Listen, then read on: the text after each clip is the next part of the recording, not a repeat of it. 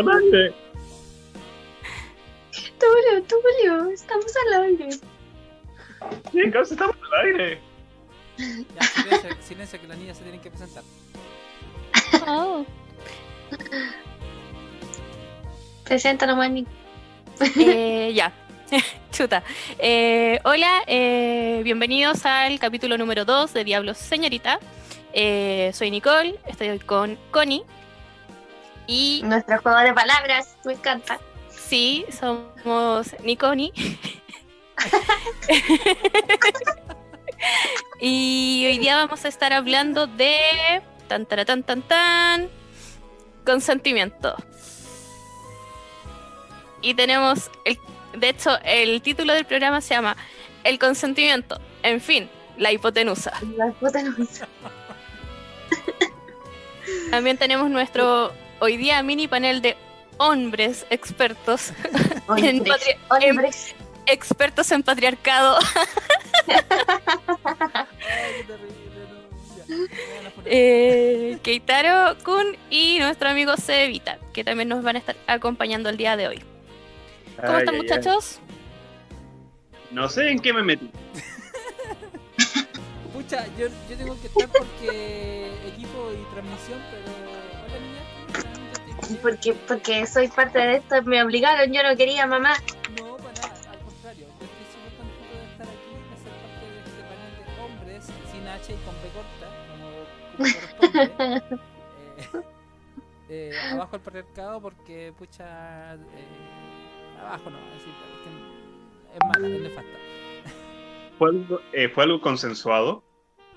El, el, el- que el patriarcado esté abajo, por mi parte sí. No, tu participación acá. Eh, no sé si llamarle consenso a algo que en sí es eh, voluntariado. Mm. No- Hablando de consentimiento. sí, Hablando en de- este caso, es un voluntariado esta cuestión, aparte de que soy el que hace la puesta al aire, entonces, de cierta forma podría decir que estoy jodido. Hasta abajo, por mi parte, Digamos es que sí. Que Las de- opiniones vertidas en este, en este programa nos representan a quienes las emiten. Keita no ha sido obligado a nada, por favor. Las opiniones vertidas en este programa no Francamente. representan las, necesi- la- la- las opiniones de que la convierten. No, eh, pero en todo caso acá estamos, eh, en el fondo, el consentimiento está desde el momento en que firmamos el contrato del voluntariado. Ah, ya. Eh, muchachos, vamos al temita. Oh, chan, Esperen, chan, chicas, chan, chicas, chan. que est- estaban diciéndome que no, no, no me escuchaba bien, así que ahí estoy haciendo, estoy haciendo una prueba. Probando, probando. Pruebe, pruebe. Probando, Probando, pruébate probando, esta probando de acá. Rellena, No, si usted- rellena. usted- ustedes, ustedes se están escuchando la raja, se están escuchando como un repollo cocido. Yo soy, yo soy el papa frita que se está escuchando como el orto. Y, viste, rellena, rellena, viste. Rellená, ¿Cómo me rellená, escucho? por Como favor. el copy. Se están escuchando bien. Ya, ahí me están diciendo me que un escucho poqui- como- me están diciendo que un poquito mejor. Voy a, voy a bajarle un poco a la música, quizá. Quizá la Oye, música voy a copiarle a Esteban el ¿Qué, dije, ¿Qué decía el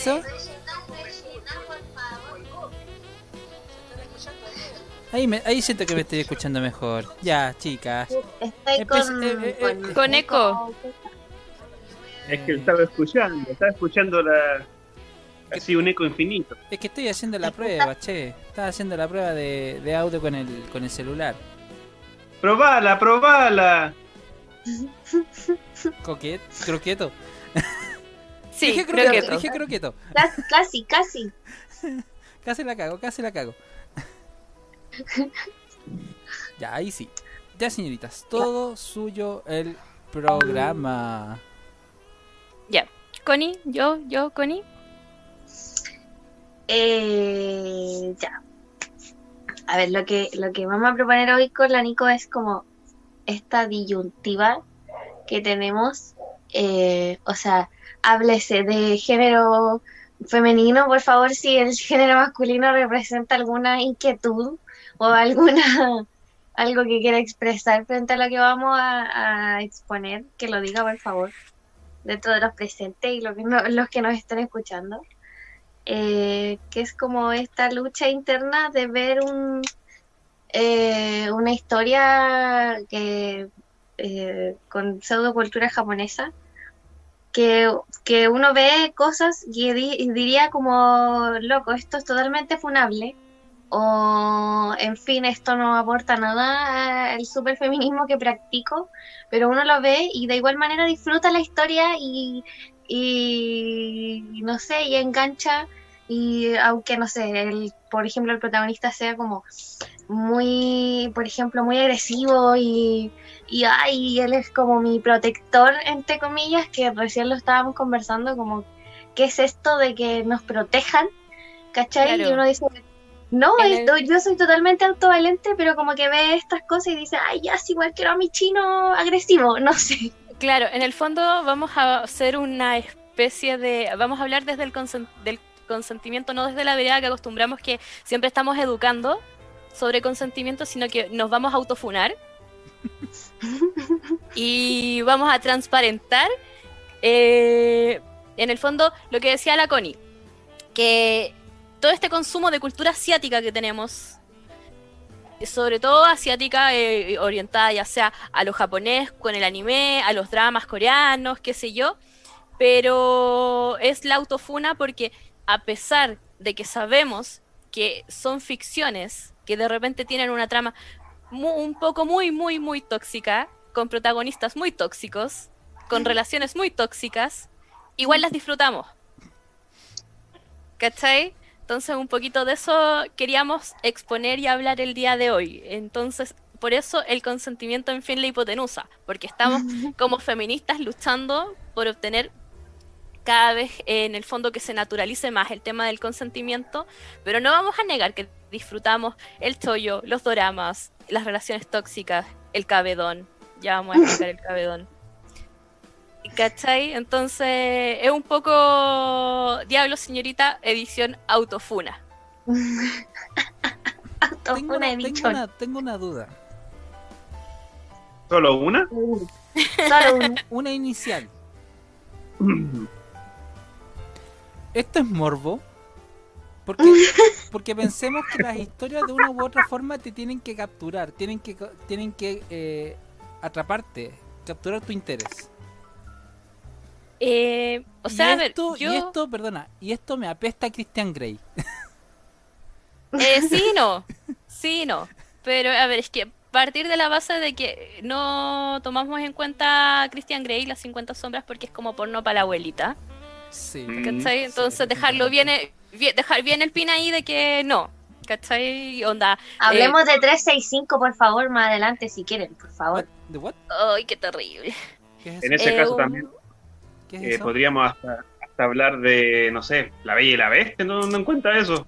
Claro, pa- Sí. para allá vamos, para allá vamos. Eso. 365 es una película que estuvo bien en boga en Netflix, que es como una película erótica ah, que apunta al público femenino, pero es como una mala porno, Se entiende. ¿cachai? Básicamente. Eh, porque también síndrome de Estocolmo, igual que la Bella y la Bestia.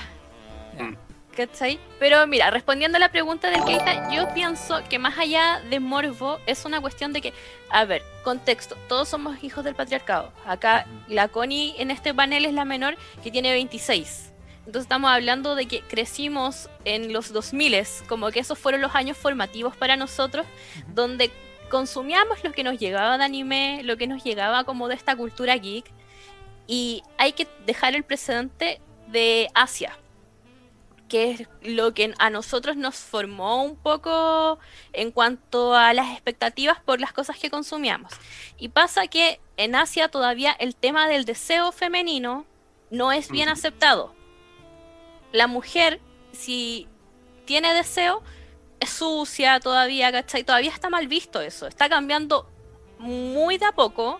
Ahora lo- en mangas actuales sí es como, es un poco distinto, pero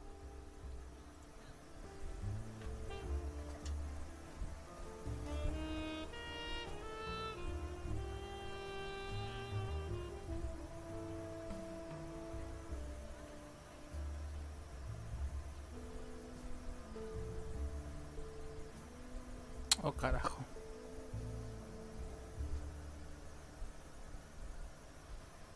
Ay, se me pegó el zoom feo.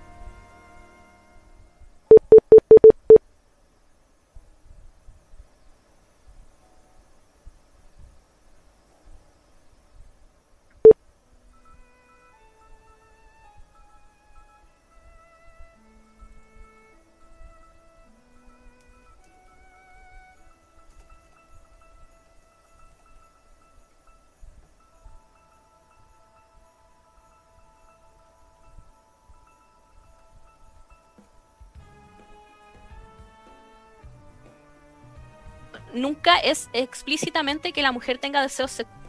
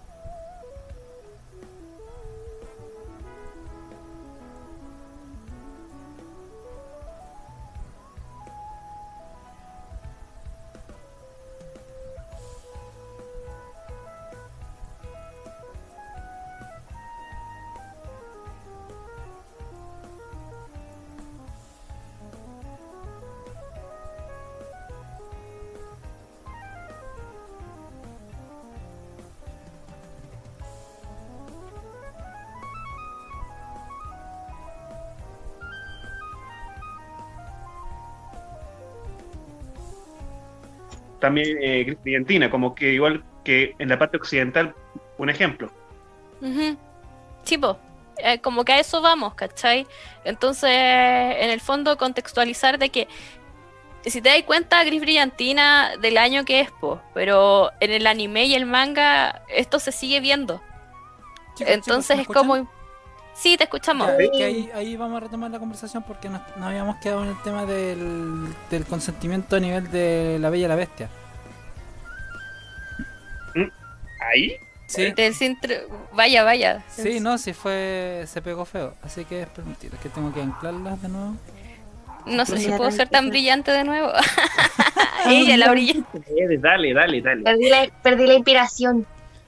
Nico, Nico, Nico, Nico, Nico.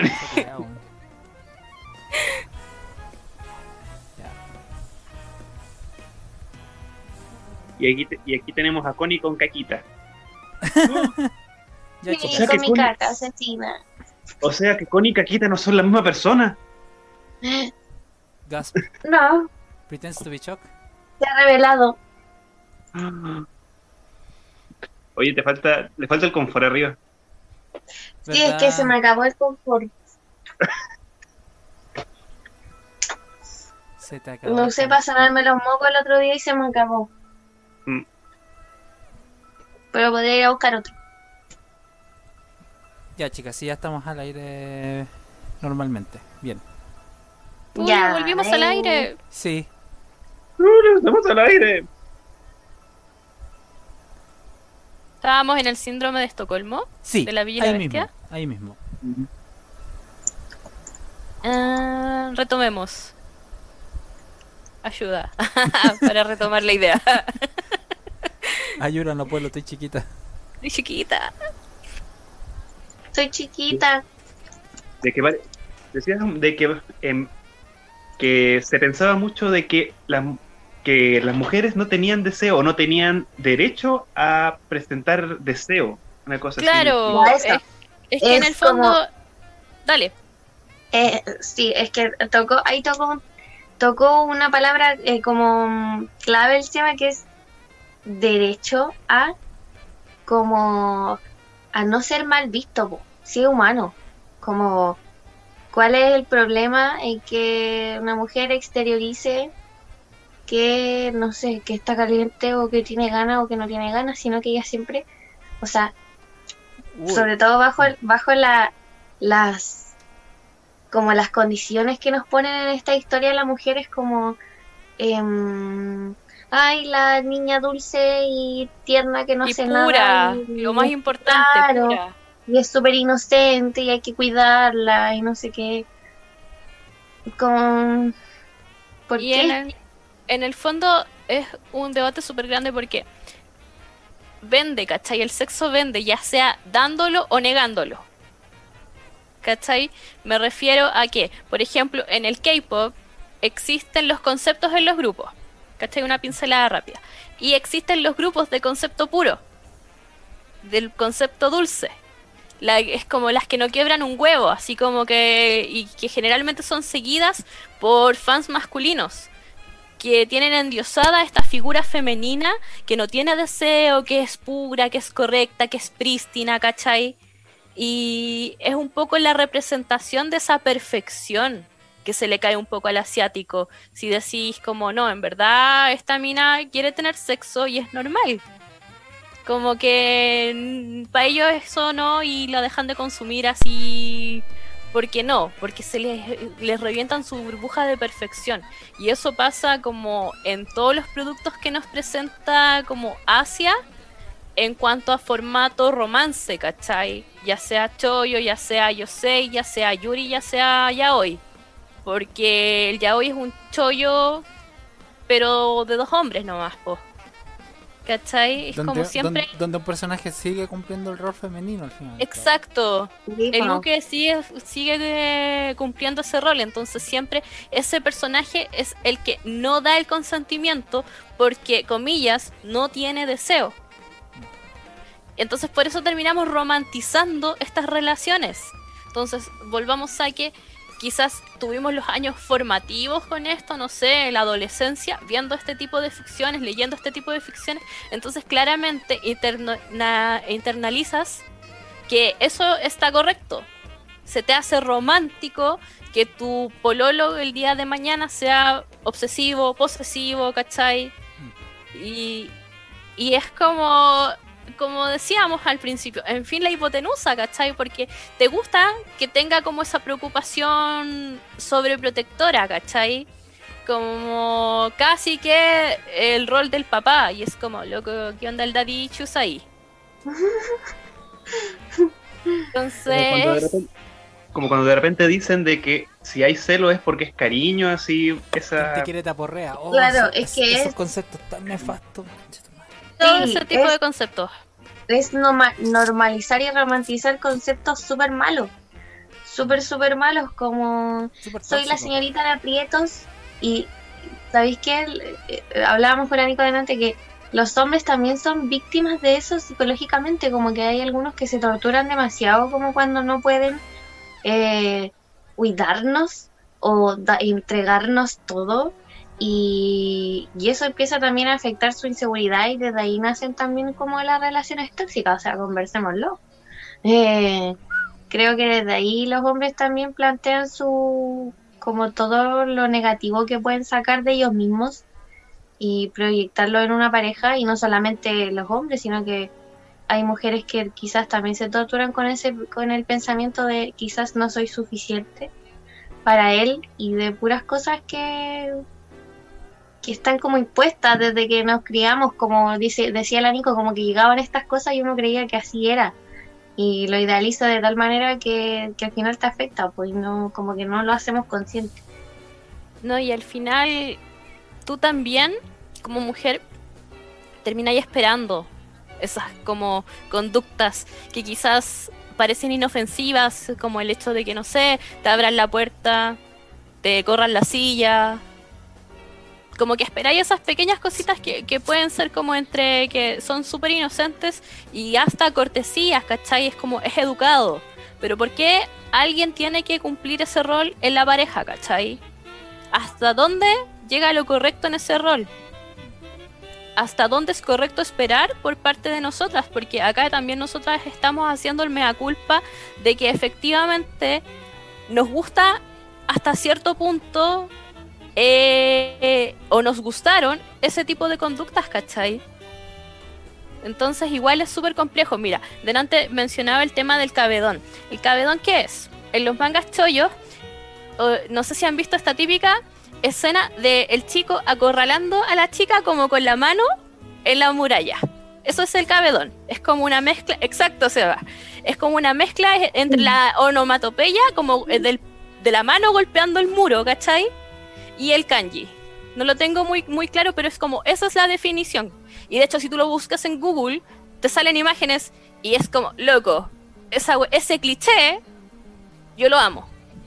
Yo confieso, yo confieso que para mí el chollo tiene que llevar ese tipo de, de cliché. Es que hay un Pero a la vez, Más encima hay un cabedón al revés. Que es de la chica levantando la pierna hasta como la, la, altura pierna. del hombre del hombre. claro. Y, y es complejo, pues, porque, porque, ¿cachai? Que como término, ¿cómo tiene que ser de fuerte para que exista como término y uno lo espere, pero a la vez, si lo cuestionamos un poco, que te acorralen es súper... Es heavy, o sea, básicamente a, a qué altura está el puño o, el- o- o la palma Y de acá no salí. de tu cabeza y de tu hombro como para pegarte el empujón, así como más encima golpeando una pared o lo que sea, como reafirmando tu masculinidad. Exacto, po. Y ahí volvemos al consentimiento, porque no, no hay consentimiento explícito, hablado, pero a la vez es romántico. Mm. Hago el mea culpa, yo lo consumo. ¿Cachai? Pero es porque el tipo es mino. Porque el Mm. que hace el cabedón normalmente es, un- es, es el, es el héroe, es el, es el, comillas, macho, A protector, pseudo que- protector, pero que tiene más hechos que la cresta, no sé, Yu Matsura.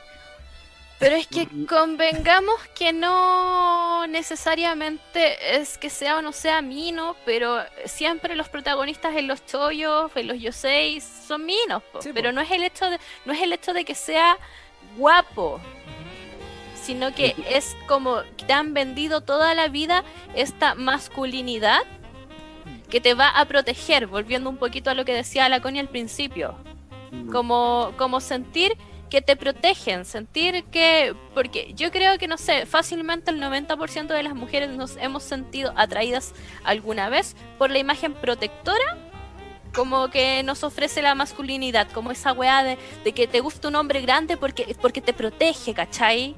Como que la diferencia de altura no es tema, pero siempre era como agradable que el cabro fuera más alto que tú porque era como esa weá de, oh, ¿cachai? del hombre, ¿cachai? Peludo, en el pecho, no sé, así como fuerte y la weá. Y, y con todo, con toda la androginia que a mí me gusta de Asia, ¿cachai? Pero aún así tenéis la necesidad porque has sido criada bajo ese aspecto patriarcal y la cultura asiática te lo reforzaba una y otra vez metiéndote como esos micromachismos. Normativa patriarcal. Sí, Ah, Dice Me gustó Sofía esa voz. Bienvenido a la conversación, Lutz. Estamos acá hablando de consentimiento, pero estamos haciendo el mea culpa. Por eso se llama eh, el consentimiento, en fin, la hipotenusa. Estamos- nos estamos autofunando con la Connie porque. Porque hemos sido Fascinante. eh, en un sistema. funas, hablando de funas, Pero a grandes rasgos, como que es el hecho de consumir el no consentimiento de parte de Asia, ¿cachai? Como de, en el toyo, en el manga, onda en el anime, en los doramas, como el hecho de consumir esa masculinidad tóxica, que la romantizamos de alguna forma. Entonces, por eso no es- nos autofunamos, pero más que nada estamos como hablando ya desde una perspectiva en la cual ya estamos como medias desconstruidas ya. Entonces ya podemos hacer el análisis de que eso estaba mal, pero que a los 16 años quizás lo encontrábamos como la weá más maravillosa del universo. Mm. ¿Cachai? Haciendo un poquito de contexto. Fascinante.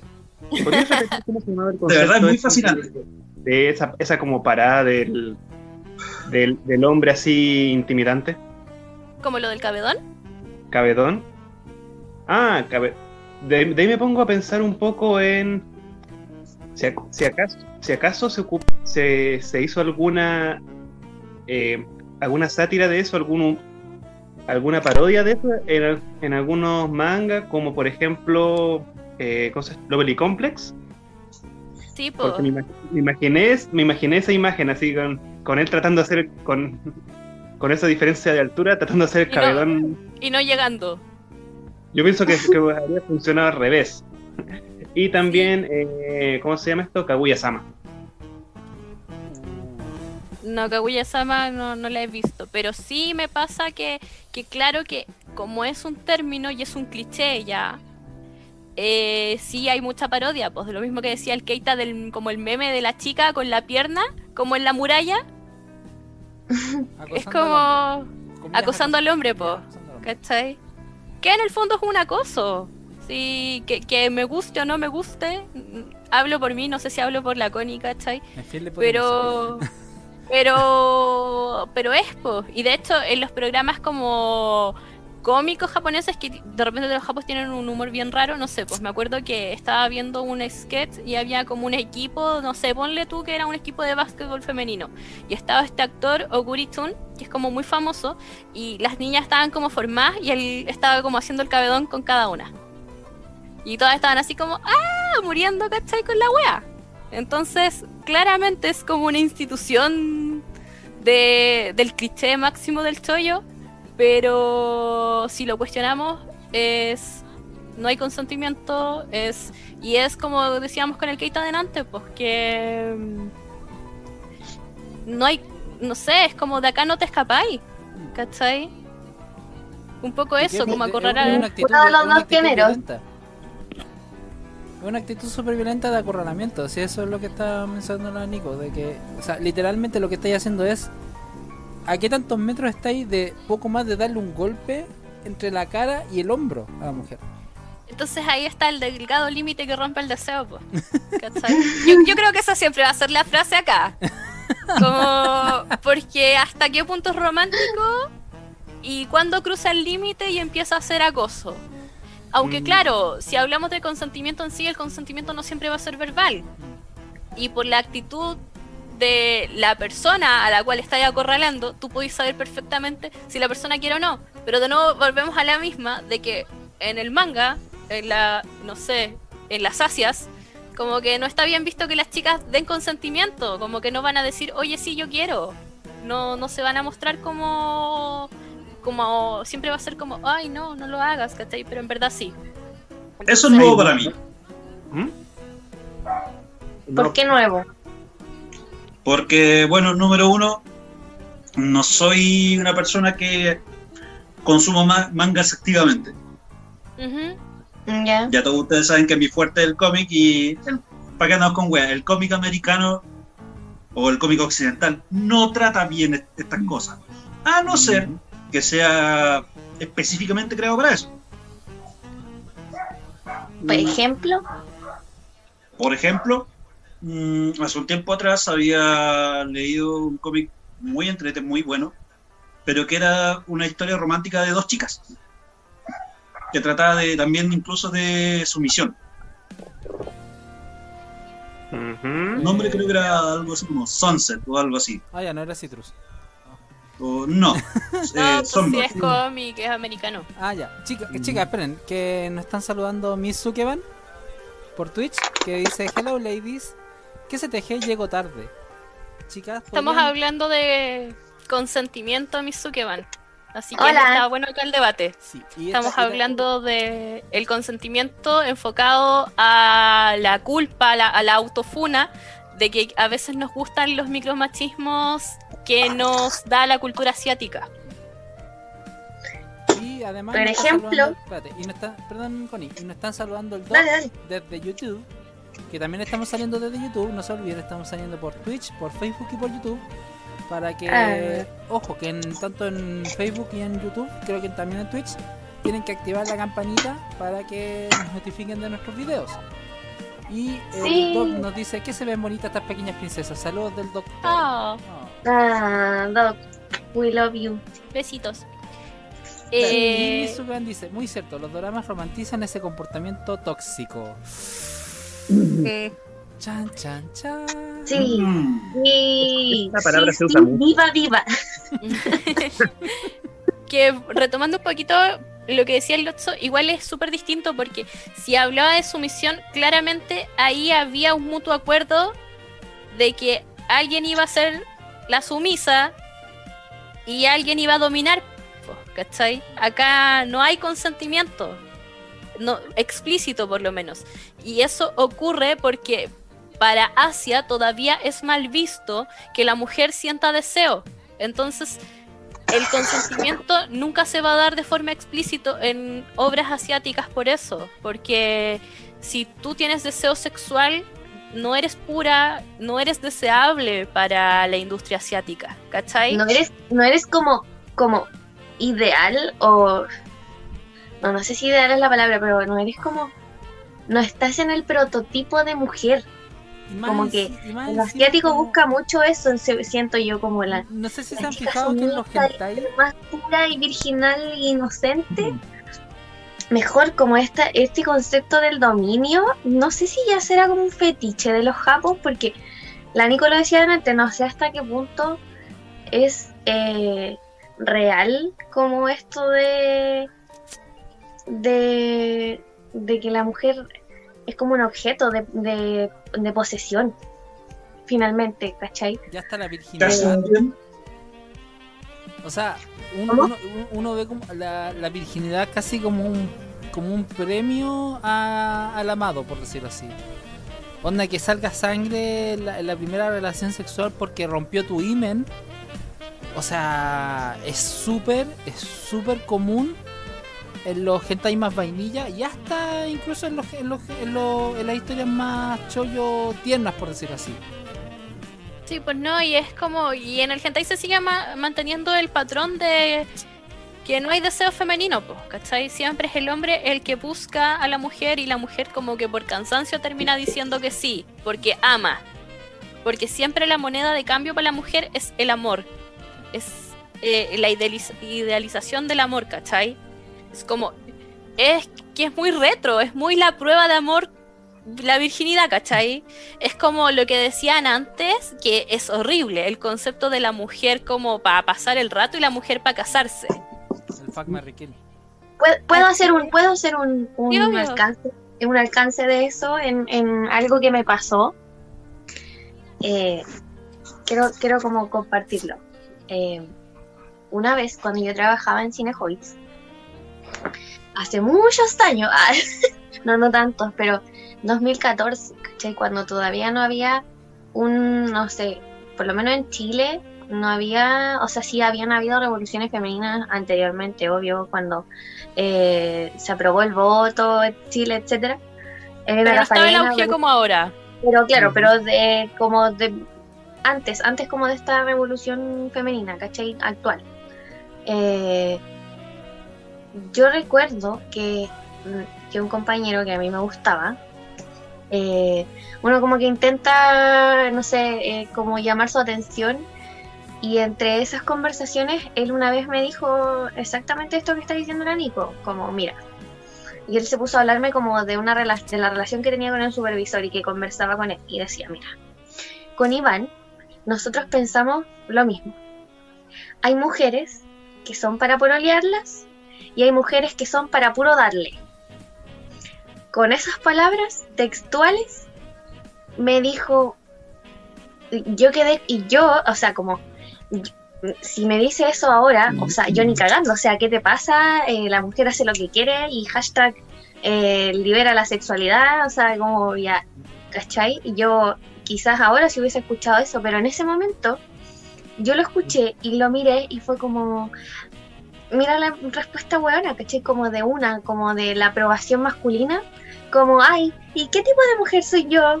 ¿Cachai? Como porque aparte que me gustaba, pues entonces, como preguntarle si dentro, si yo como que calzaba dentro de su, de su, De su mecánica. no sé, de lo que él busca en una mujer, como para yo eh, encajar en eso y finalmente gustarle. Entonces, cacha la tontera, po? o sea, lo que podemos llegar nosotras como para tener una pareja, por ejemplo, o, o para tener la aprobación de la persona que nos gusta.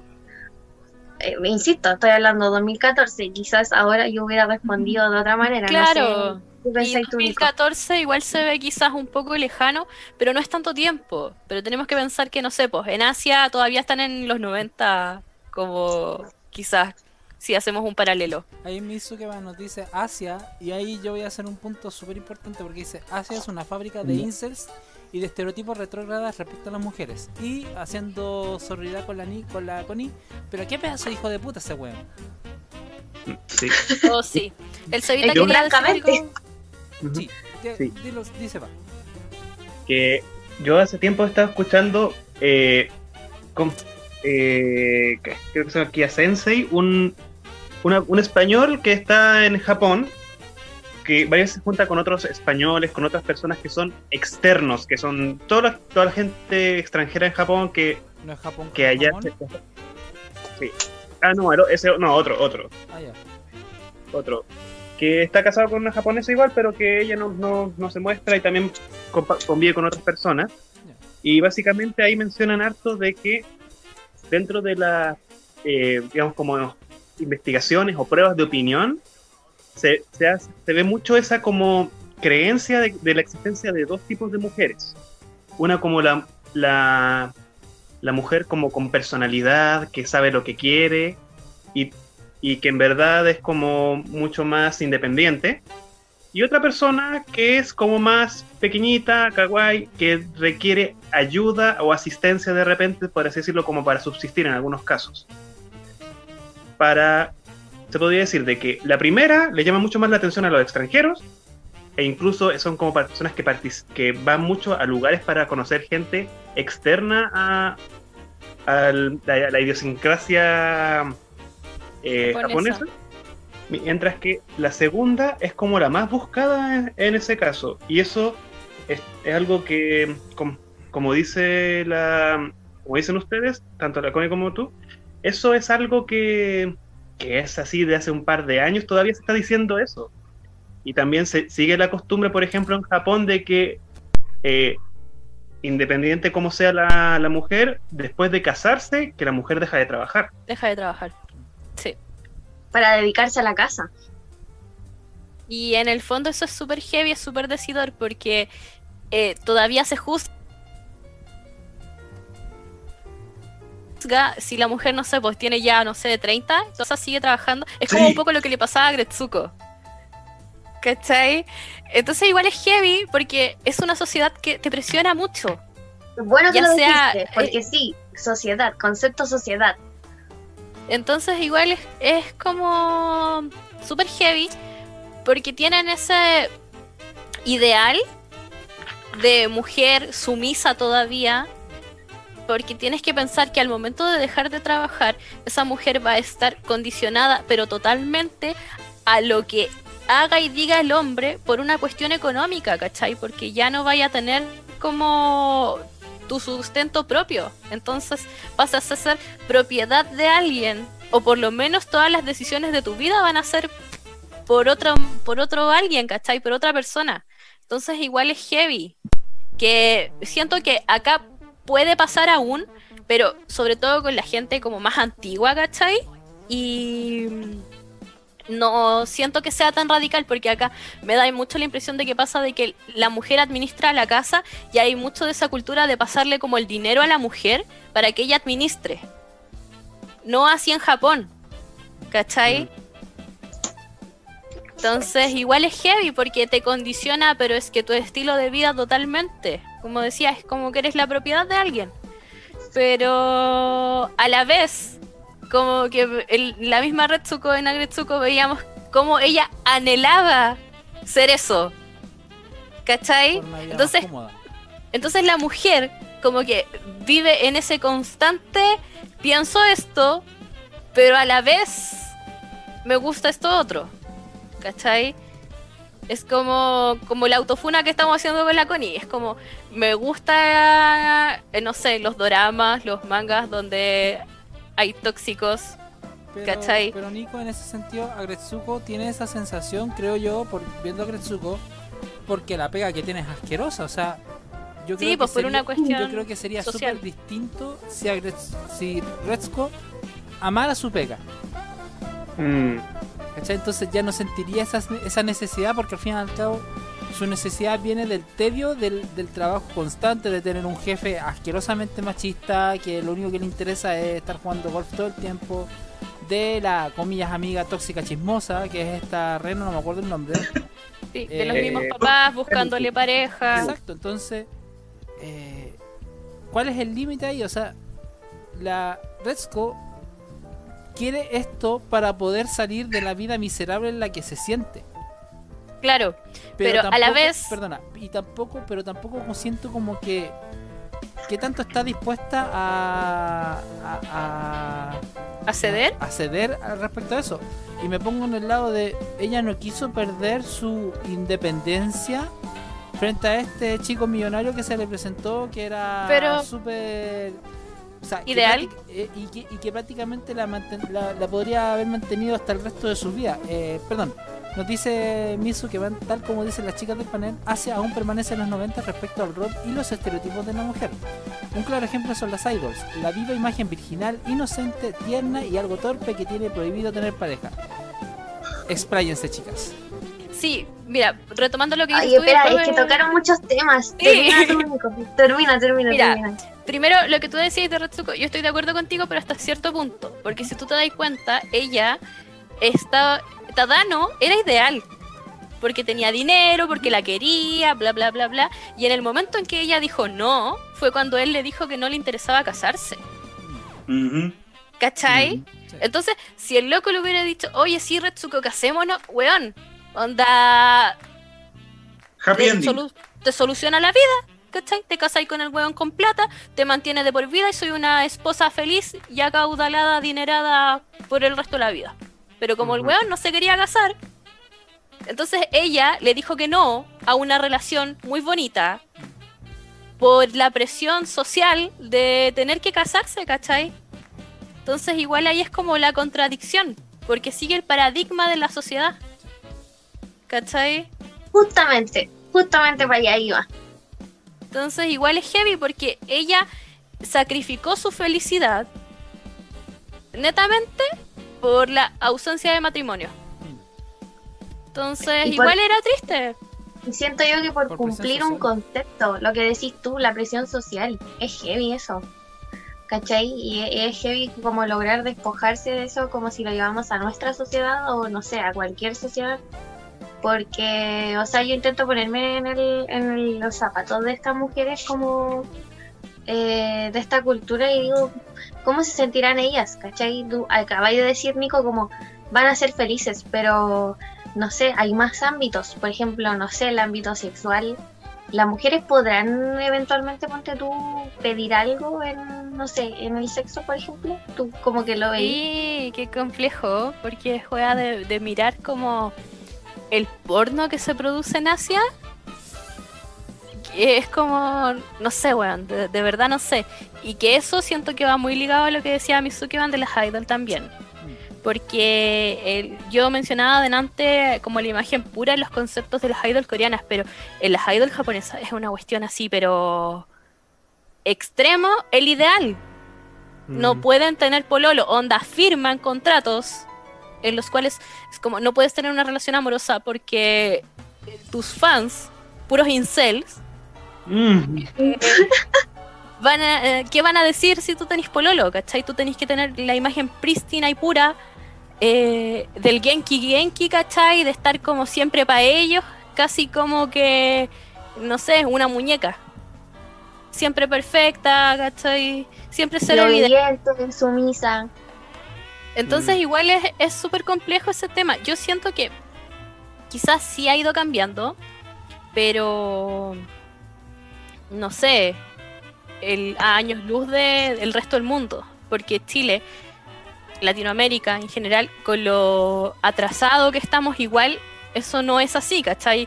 Existe, no sé, yo siento que acá la liberación sexual se dio, ya esto es hari- harina de otro costal totalmente, pero siento que gracias a los Pokémon se empezó a dar una liberación sexual en este país, ¿cachai? Uh, De hecho, tesis. de hecho, claro, pero un poco en lo que me decían del matrimonio es bien distinto, porque cuando yo me iba a casar, todo el mundo me decían, ¿por qué te vayas a casar?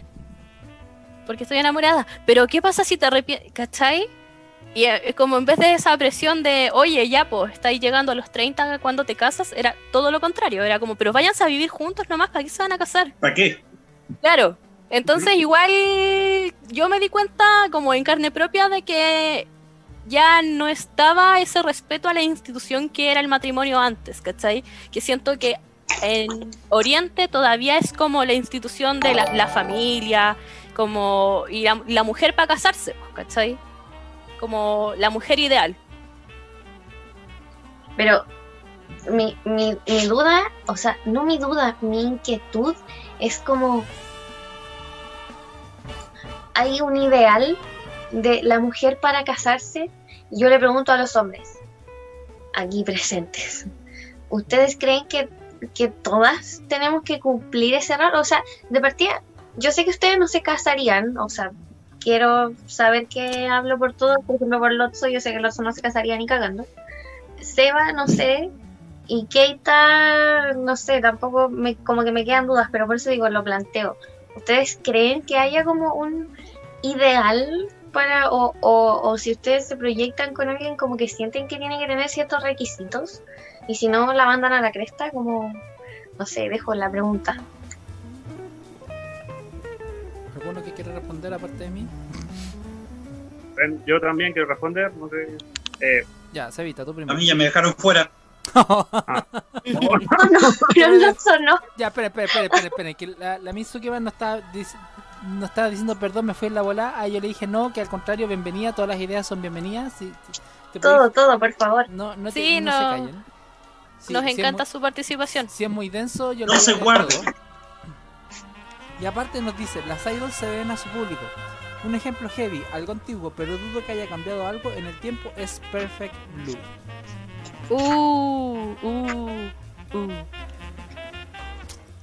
Ya, Heavy ese anime. deje- Ya. deje- dejémoslo para el rato. Eh, Sevita, tú, tu, tu respuesta a la interpelación de la Connie. Ah, bueno, en mi ca- en mi caso, son- no sé, ten- yo tengo una- un punto de vista raro que todavía no me, no me logro quitar el 100% la idea como, aunque suene raro, la idea de cierta forma de encontrar a una persona adecuada para mí, más que nada, en vez de decir como buscar el príncipe azul, buscar una princesa rosada. Vaya, pare- parece que le di asco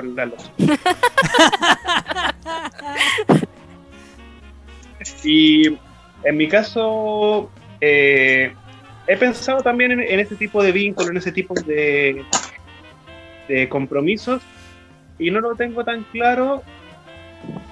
Y en verdad pienso de que más que buscar una persona para casarse, para una relación, lo que sea, depende bien en la parada y en la compatibilidad conociendo a la persona, porque hay veces en que, por ejemplo, un- en, el tema del ensayo de error en las relaciones, uno a veces como que se compromete a más de lo que realmente es posible con una persona. Por ejemplo, empezar una relación sin, eh, sin saber que después va a terminar de la peor forma. Entonces yo pienso de que más que una persona para, para pasar el rato y otra persona para, para casarse o- o establecerse, es tema de, de conocer bien. Hay gente que, que, no sé, con la primera persona con la que han estado y que se conocen bien, ahí logra, logra mantenerse toda la vida. El doc nos dice, mira, en mi caso el ejemplo fa- familiar por mis padres fue casado desde el año 73. Uh, fuerte esa fecha. Mi hermano se casó y duró 8 años y yo no me desperfilé del comportamiento social clásico. No me caso y punto. Yo tengo la duda de que si a qué edad fue eso para ellos. Eso es más- un poquito más importante que el tema de- del- del año, Uy, creo es yo. que ahí me recuerda un chiste del Coco Legrand que decía que si no se casaba temprano moría virgen poco más. O sea, no sé, es como yo creo que yo- pensemos que el 73 fue un año súper bullado en este país. No sé, como que algo pasó como por septiembre, ¿eh? dicen las cosas, dicen las malas lenguas. Sí, eh, Entonces la gente, la gente como que en esa época era como, pucha, ¿qué hago? Eh, ¿Podré despertar mañana? A ese punto, o sea... Yo Casi como casarse en pandemia, pues, weón. real, o sea... Sí, sí, concha de mi madre, sí, Francamente. francamente. Lotso, Leyó. no te restes de la narrativa. No te sientas Ok. interpelado. Da- dale, dale... eh, echa tus descargos. Ah. Bueno, como digan. A ver, eh, en lo personal, considero de que lo fundamental para una relación sana entre dos personas es la confianza. Real. Y también no solamente la confianza, sino que también el, de la prueba, el, más que la prueba, el, el apego al, al compromiso. ¿Qué, qué tanto están dispuestas a ceder ambas partes en un bien común? Ceder qué cosa. Mm, por ejemplo, proyectos personales, eh, proyectos con- en conjunto, etcétera. ¿Me siguen hasta ahora? Sí. Sí. Ya. Sobre eso, eh, incluso hasta me hago una idea de por qué alguien puede que pueda desearle ser una pareja, puedan ser padres o madres, o como ustedes quieran. Pero fijar eso en un documento legal lo veo innecesario. ¿Por qué? A ver, se supone que ya el, el acuerdo de ambas partes es tácito y es necesario tener que firmar eso en un papel y jurarlo ante notario. Eh, o sea, ya nos estamos desviando un poco, pero yo desde la perspectiva de la persona casada de este panel, ¿Mm? eh, lo que pasa es que mi relación siempre tuvo la meta de formar una familia, siempre fue el proyecto futuro de los dos. Y nos casamos porque para nosotros eso era como un símbolo de que efectivamente eh, queríamos hacerlo por la vía tradicional, pues, ¿cachai? Y el matrimonio eh, es como una representación de la fe ciega en el proyecto, la fe ciega en el amor. Ujú. Porque todo el mundo es como, oh, pero a lo mejor te podéis separar o qué sé yo, hasta el mismo hecho de la separación o no separación de bienes, ¿cachai? Ujú. Que yo creo que el asunto de la separación de bienes es algo súper inteligente, pero para mí es como decir que no creéis en tu proyecto. Es como que no creo en mi matrimonio porque quizás el día de mañana puede acabar. ¿Cachai? Ya. Yo creo, ciega- yo me casé creyendo ciegamente en que voy a estar para toda la vida con Christopher. Y, y eso era como una simbolización de, entonces, ¿por qué sí, por qué no? Porque en ese momento eh, era como lo que nos daba como la estabilidad de una serie, como que el papeleo legal eh, era más fácil el hecho de casarse y aparte que era como simbólicamente un culmine a todo esto, como a esta creencia ciega de que vas a estar como el resto de tu vida con esta persona de la cual estás enamorada. Mm, mira, no lo había considerado nunca de esa, de esa forma. ¿Cachai?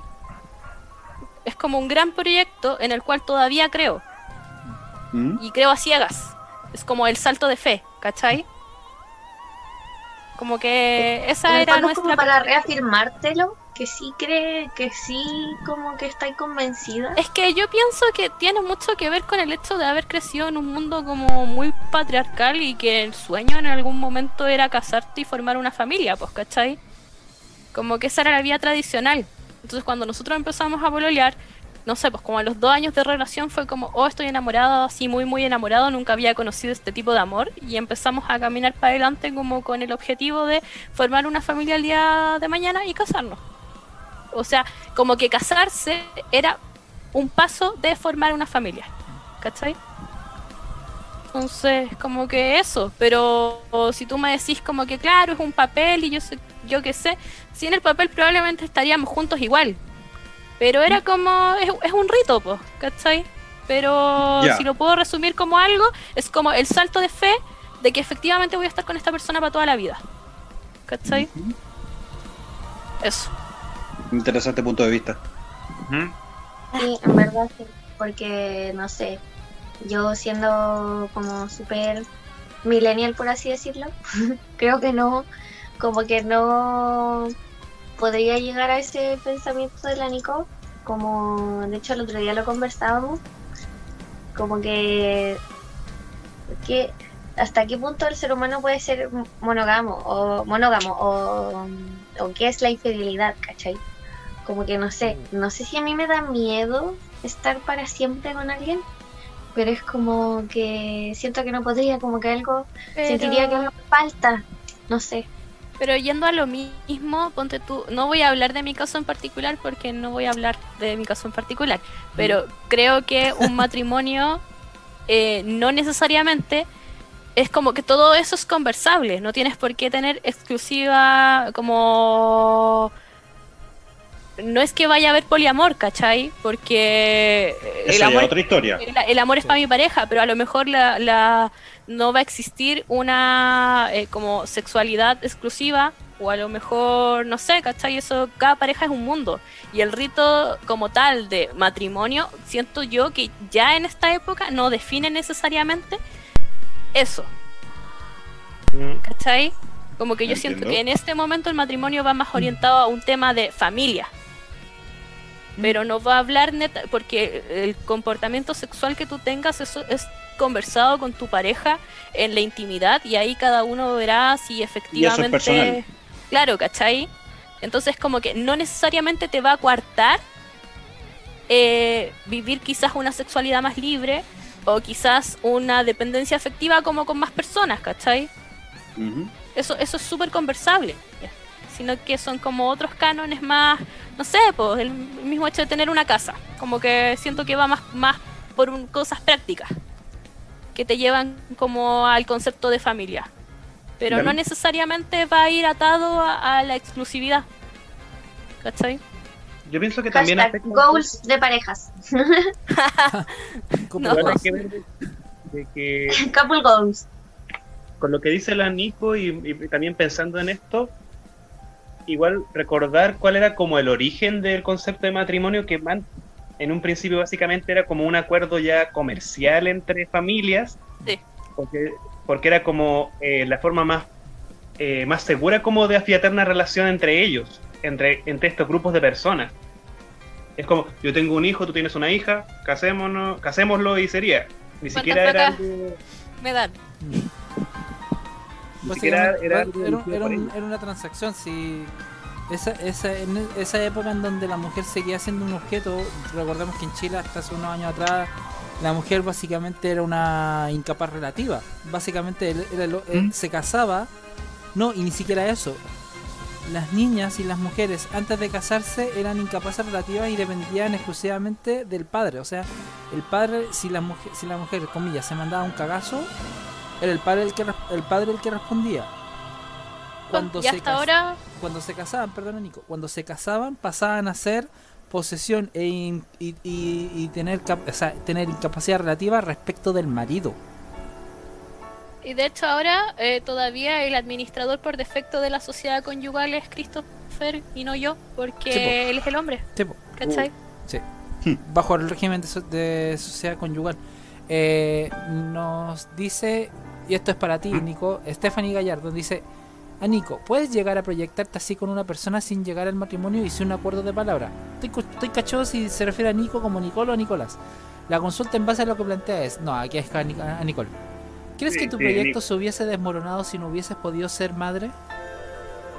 No. Porque no es que vea a la familia como el tradicional de familia. De hecho, todavía no soy mamá, llevo cinco años casada y no era mi meta. ¿Cachai? Como que nos casamos y al tiro empezaron las presiones de ya, pues ¿cuándo? ¿Cuándo? Y en verdad no es tema y hasta ahora no es tema. ¿Cachai? Es como si no se da, no se da. Si no se pudiera dar por vías naturales y quisiera tener un hijo, estaba previamente conversada la opción de adoptar. ¿Cachai? Entonces como que... Como que no, solamente es como el hecho de que es tu familia. Como que siento que claramente el hecho de estar casado igual debe ser como si peleáis con tu pareja y termináis, a lo mejor lo podéis mandar a la cresta y él y es como, chao. Si estáis casados a lo mejor igual lo pensáis un poco más, pues. Es como, bueno, igual me tengo que separar, tengo que hacer trámites legales. Pero no es que te ate. Claro, qué paja. Pero no, no es como que la weá te vaya a atar, si onda, si dejáis de querer a alguien te vaya a separar nomás, po. Pero pensando en familia, como nosotros dos como una familia, ¿cachai? Mm. No como necesariamente el tradicional de familia, hijos y el perro. Aclaremos que la familia no es solamente de sangre, o sea, yo puedo elegir amigos que son mi familia, o sea. Francamente. El doc nos dice, qué lindas palabras del anijo, qué rico es saber que sus fundamentos hablan del corazón y las ilusiones verdaderas da gusto ver esa bondad. Yeah. No, Y- el doc. Sí. ay, el doc. Y Guevara nos dice por Twitch, respecto al compromiso, es un tema tan personal y son tantos los factores que influyen respecto a creer o no creer en el amor, religión, valores, historia familiar, etcétera, que en la actualidad casarse teniendo la, la opción de convivir es casi considerado una locura. Ujú. En ese sentido, y antes de que me toque a mí la respuesta, chicas, ¿qué tan Mm. importante para ustedes, e incluso hasta para el, para el Nico y para el Seba, el convivir antes de casarse? Mm. Ay, eh, qué complejo. Yo soy de la idea de que, o sea, yo, o sea, yo me gustaría algún día tener la seguridad y certe- certeza por la que la Nico plantea al- algunas cosas. O sea, siento que lo tengo, pero no en cuanto a, a no sé, a lo que quiero como a futuro. No sé, mamá, no quiero crecer. ah. Pero, eh, no sé, siento que sí es importante probar de cierta forma, como ya, tomemos decisiones, porque al final igual conlleva cosas, ¿cachai? Como hay lucas de por medio, hay, y ahí empezáis a conocer realmente a la persona, sus mañas, su, no sé, a menos que, que no sé, en contexto de, de familia, de repente quedaron de dueños de casa y estuvieron como, no sé, una semana juntos ya.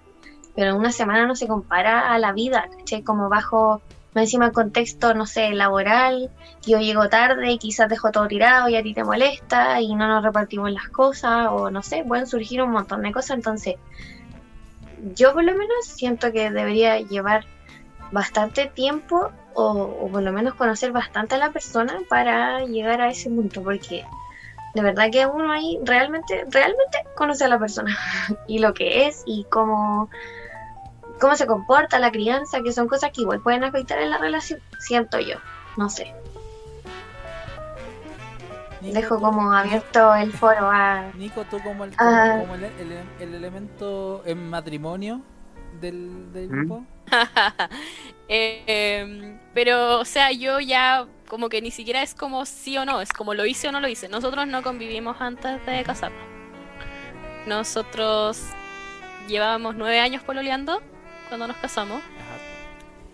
Y nunca convivimos. Lo más que estuvimos juntos como solos, solos, fueron vacaciones, ¿cachai? Pero yo creo que eso iba más que nada al hecho de tomarnos las cosas con calma. Como que siempre fuimos bien... Nunca quisimos irnos juntos a vivir antes porque sentíamos que no estaba la estabilidad ni emocional ni económica para dar ese paso y que eso podía perjudicar nuestra relación. ¿Cachai? Entonces nunca quisimos dar ese paso. Y ya cuando nos casamos y nos fuimos a vivir juntos, eh, no voy a negar que la convivencia, la adaptación fue difícil, pero creo que el elemento fundamental para la convivencia es la paciencia y la tolerancia desde ambos lados. Entonces, eso. Pero ponte tú, desde esta experiencia igual, creo que si uno quiere irse a convivir con la persona como por probar, está es súper válido. ¿Cachai? Es como, de verdad, cada pareja es un mundo. Entonces, como que siento que no hay respuestas buenas, solo puntos de vista distintos. Es que la vida, como que uno solo va aprendiendo esas cosas que nadie te las enseña, entonces tener como, no sé, siento yo los huevos para tomar una decisión así, pues como de salir de tu zona de confort y hacerte cargo Claro. de tu vida y Y vida en aunque te lo enseñaran. Además, por ejemplo, como que ahora pues se puede como sonar que yo tengo una relación súper estable, ¿cachai? Y bla, bla, bla. Pero nada dice que el día de mañana mi relación no vaya a terminar, ¿cachai? Sigo teniendo fe infinita en mi proyecto, ¿cachai? Pero, pero nada, yo no sé cómo va a ser el mañana. Entonces, eh, y el hecho, el otro día conversábamos con la Connie, el hecho de que una relación termine no significa un fracaso. Como que hay, hay cosas que terminan nomás y ya está.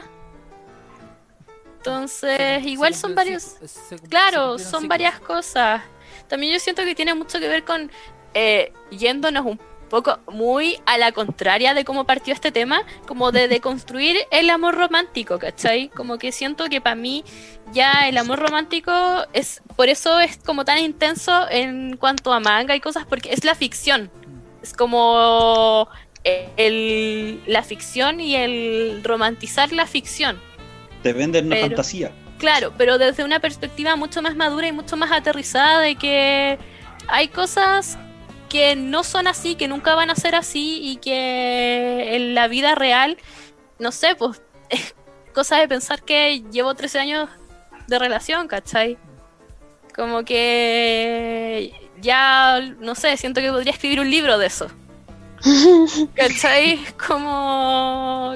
Y ya está, y cada, como decía, cada pareja es un mundo y cada uno lo vive a su manera nomás, mm. ¿cachai? No vean esto como dilatar mi respuesta del, del tema del matrimonio, no, porque no. Pucha, Pero- Keita, ya, pues estoy, Sí, estoy no, ansiosa. es, que, es que esperando. ahí, es que ahí mencionaron algo que a mí me hizo mucho ruido. Disney y él vivieron felices para siempre. Ay, por favor, ¿quién tocó ese tema? Qué buen tema, pero qué buen tema. Pero qué buen tema. Para, para hablar un buen rato de eso, yo creo. Ya, pero, pero, ya, pero para dejarlo para después, porque, a ver, mi visión del matrimonio eh, es tanto simbólico como, comillas, utilitarista. Yo soy súper lógico para mi wea. Y si yo, o sea, si yo tengo eh, ciertos valores o ciertas visiones respecto del amor, respecto de del querer tener hijas, sí, con A, es porque veo el matrimonio de mis viejos y pucha, es como decir, creo en el amor, ¿cachai? Ah, qué brígido. Yo pensé que iba a decir todo lo contrario, como no, no creo nada. No, al, re- al revés, es como mis viejos llevan, son, se casaron en 86, llevan como 36 años de matrimonio y es como chucha, y, y, to- y todavía son de los que son capaces de estar cocinando juntos haciendo cosas, ¿cachai? En la cocina los dos. ¿Cachai? Son como, que, como- como que mantienen esa relación constante. Por eso yo no pierdo Ya. comillas la fe. Pero también veo en el matrimonio una forma de no dejar en pelotas a la otra persona. En- Y viceversa hablando. Literal. Porque al cabo, ¿qué es lo que pasa? O sea, desgraciadamente, y, y, y, y esto también yo lo, yo lo veo por el lado de las parejas eh, comillas, no convencionales, dígase parejas homosexuales, por ejemplo, que Mm. y, y, por, y la razón por la cual se, se creó el, el acuerdo de unión civil, por ejemplo, en la U, sí. Ujú. gente que construía literalmente castillos en sus vidas, uno se moría y el otro jodía completamente porque las familias se llevaban todo porque no había algo que los, que los atara hasta legalmente. Porque el matrimonio hoy en día y tanto el acuerdo de unión civil son para preservar bienes en común. Y esa es la visión util- utilitarista que yo le doy al matrimonio. Sí. Ojo, me refiero al matrimonio netamente civil, porque al fin y al cabo el- el otro matrimonio que es el religioso no tiene ninguna validez para el Estado chileno. Por ejemplo. Pero, pero te podéis casar por la iglesia y llevar tu libretita y validarla en el civil.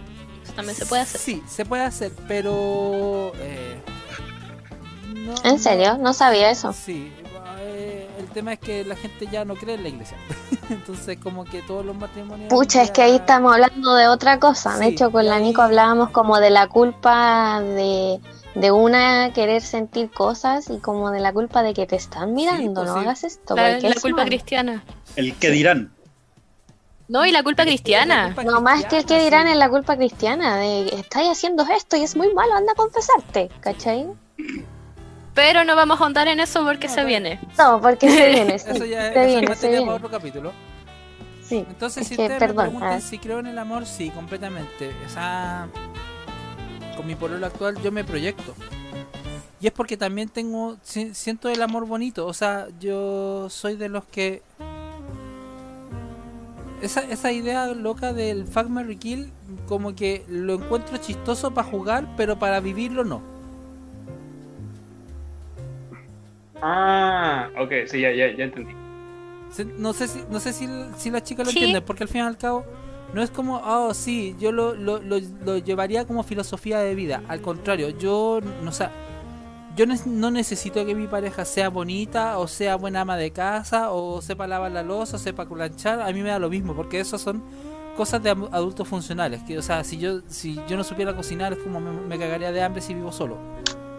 Cuestión tampoco si no pudiera no, no pudiera engendrar hijos porque para mí el tema de los hijos biológicos nunca ha sido tema yo si yo voy a ser papá ya de mañana va a ser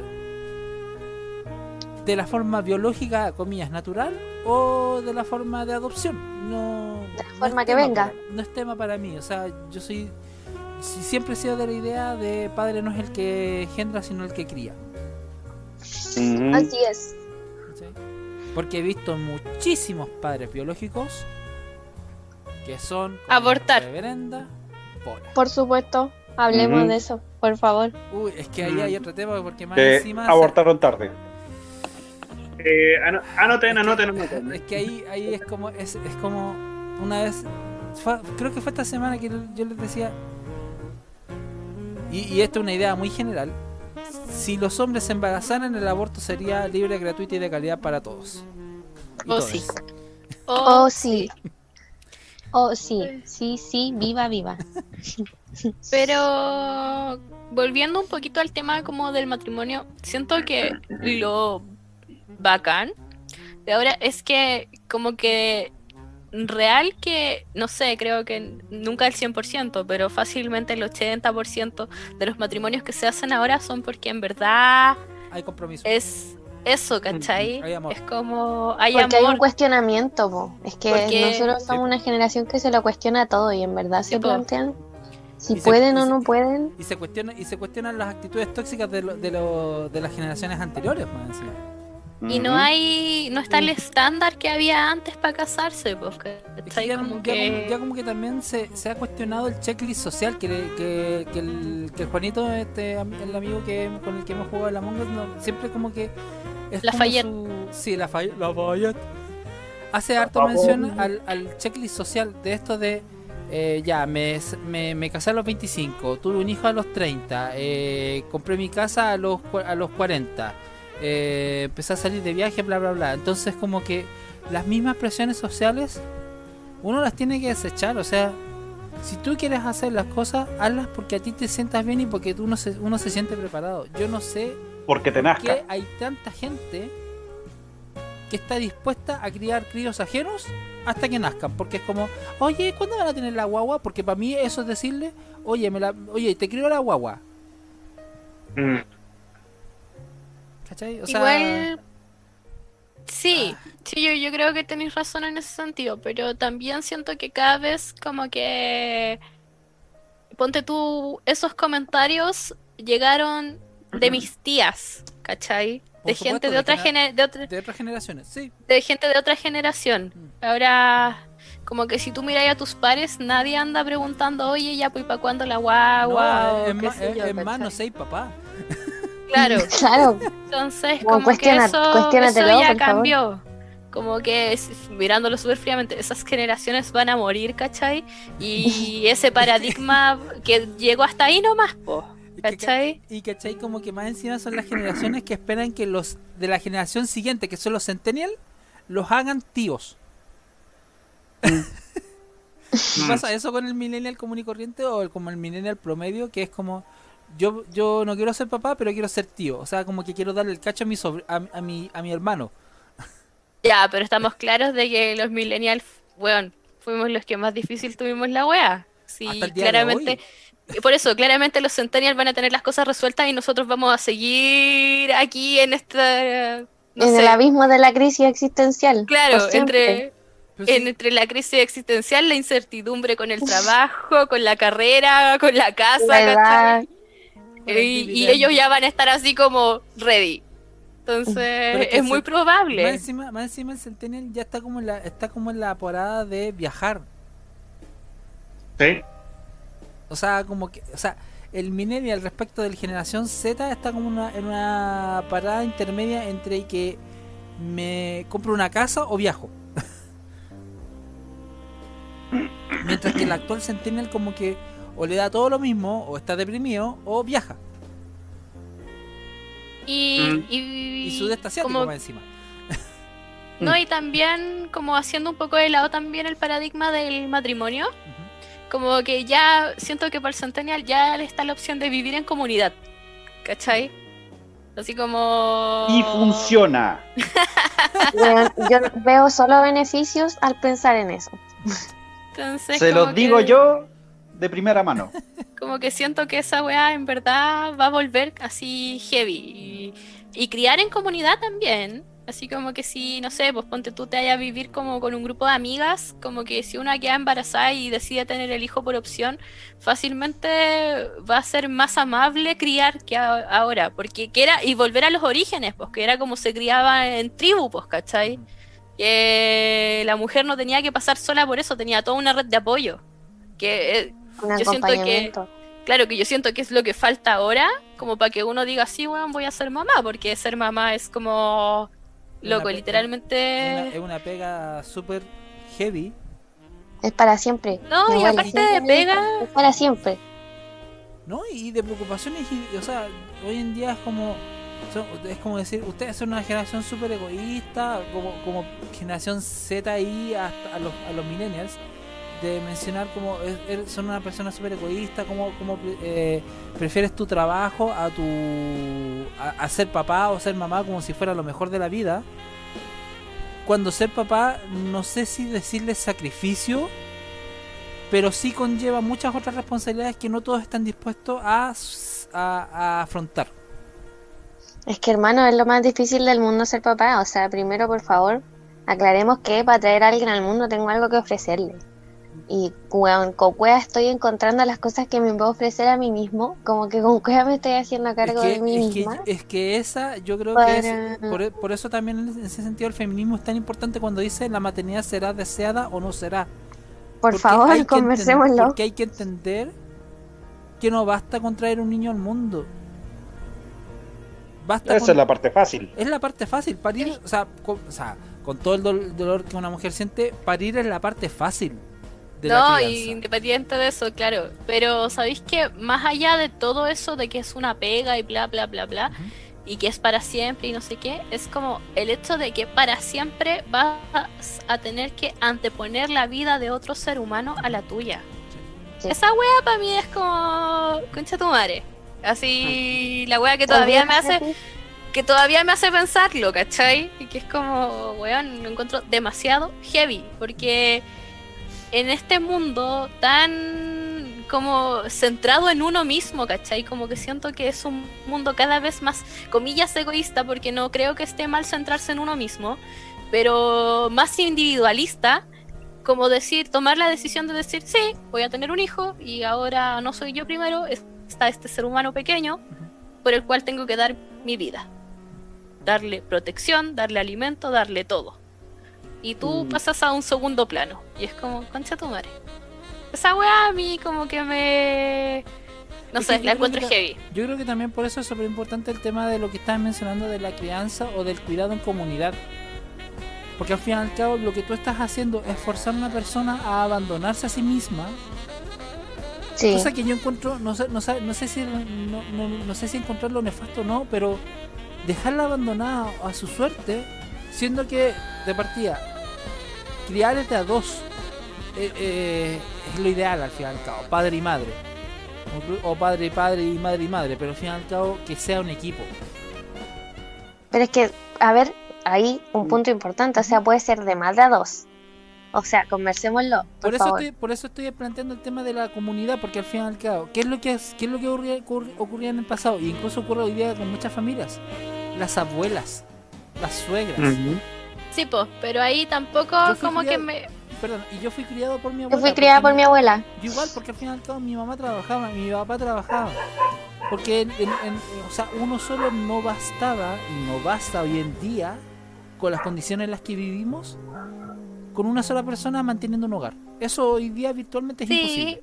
En eso estoy de acuerdo contigo, pero hasta cierto punto, porque me pasa que, o sea, estamos claros de que es un hecho, de que las abuelas crían, ¿cachai?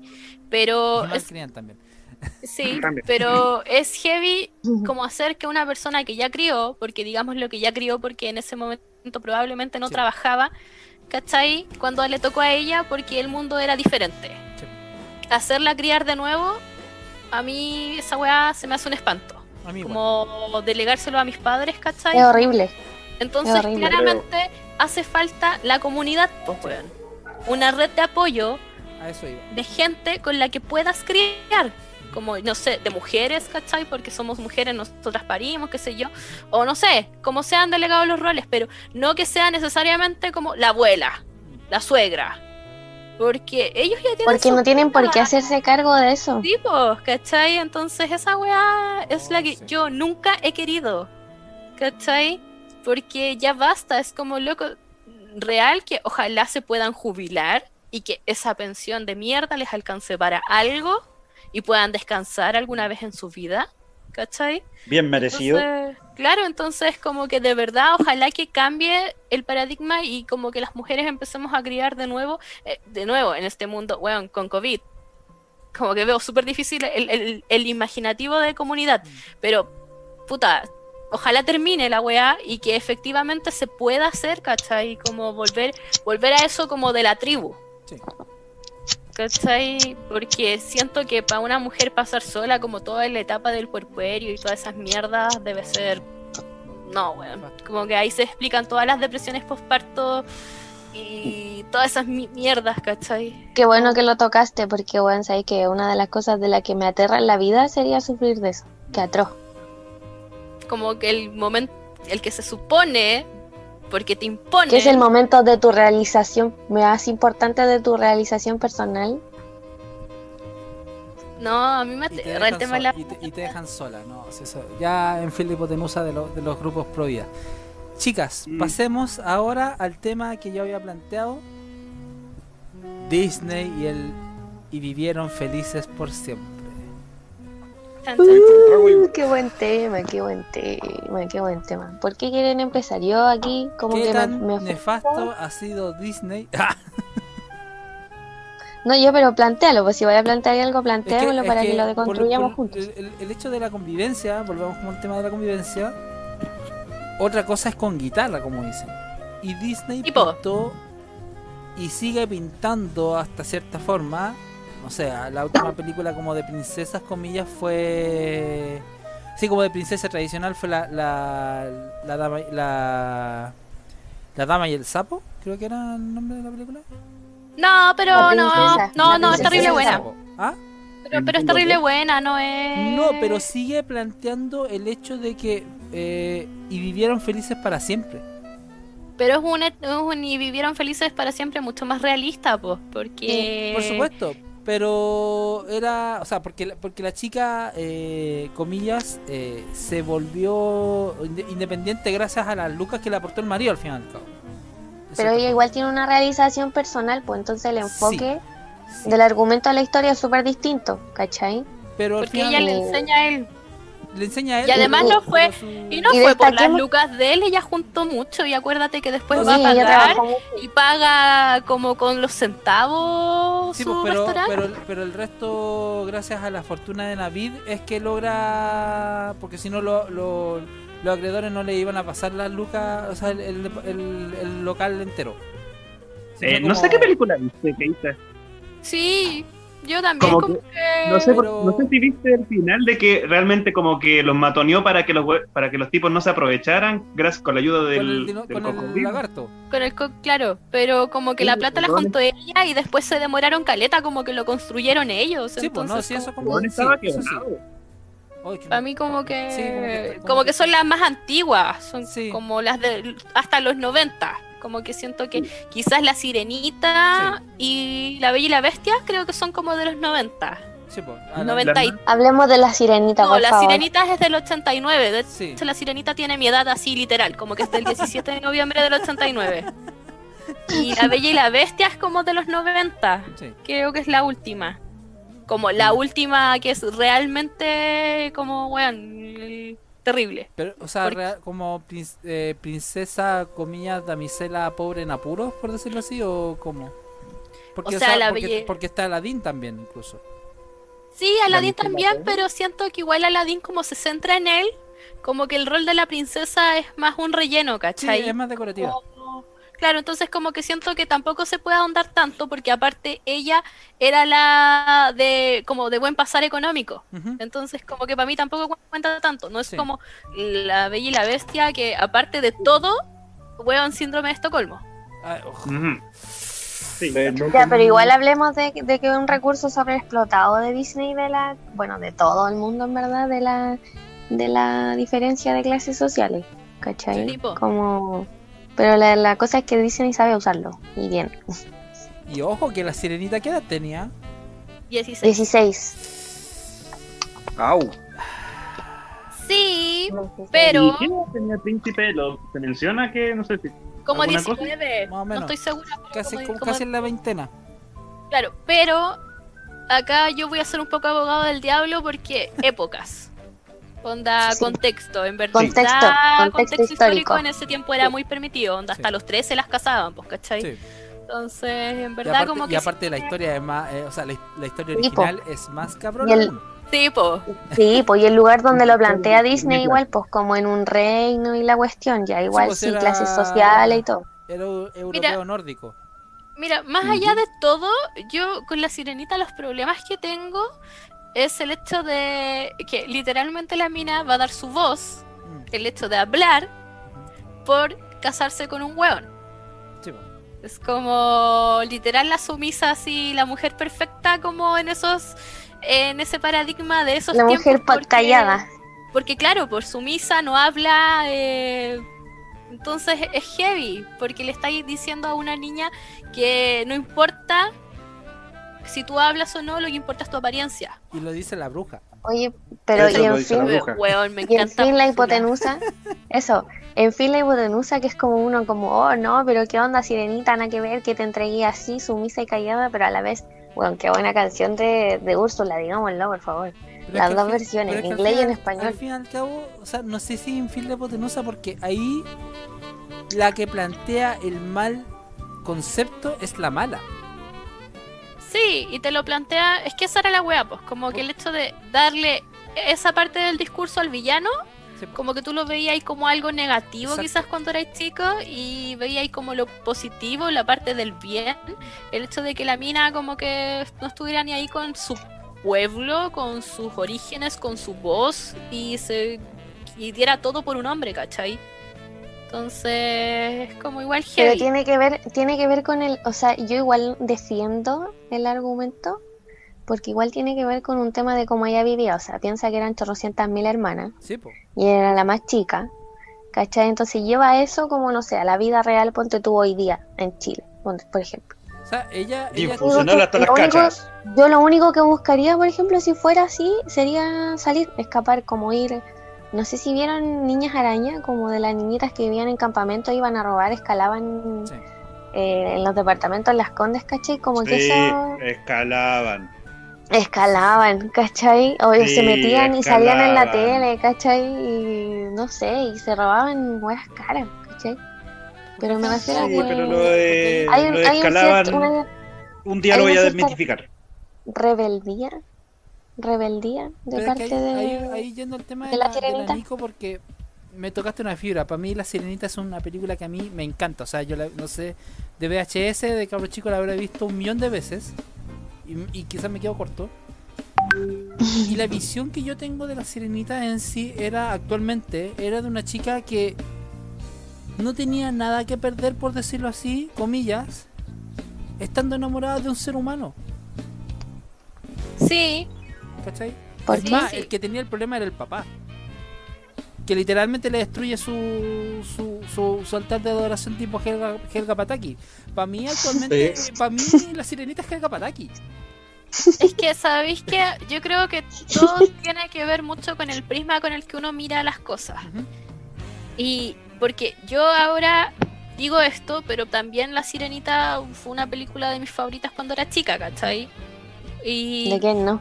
Conversémoslo. Claro, pero el punto es que el prisma con el que tú lo miras, porque como quizás al hecho de tú ser hombre, como que no lo viste como un patrón a repetir.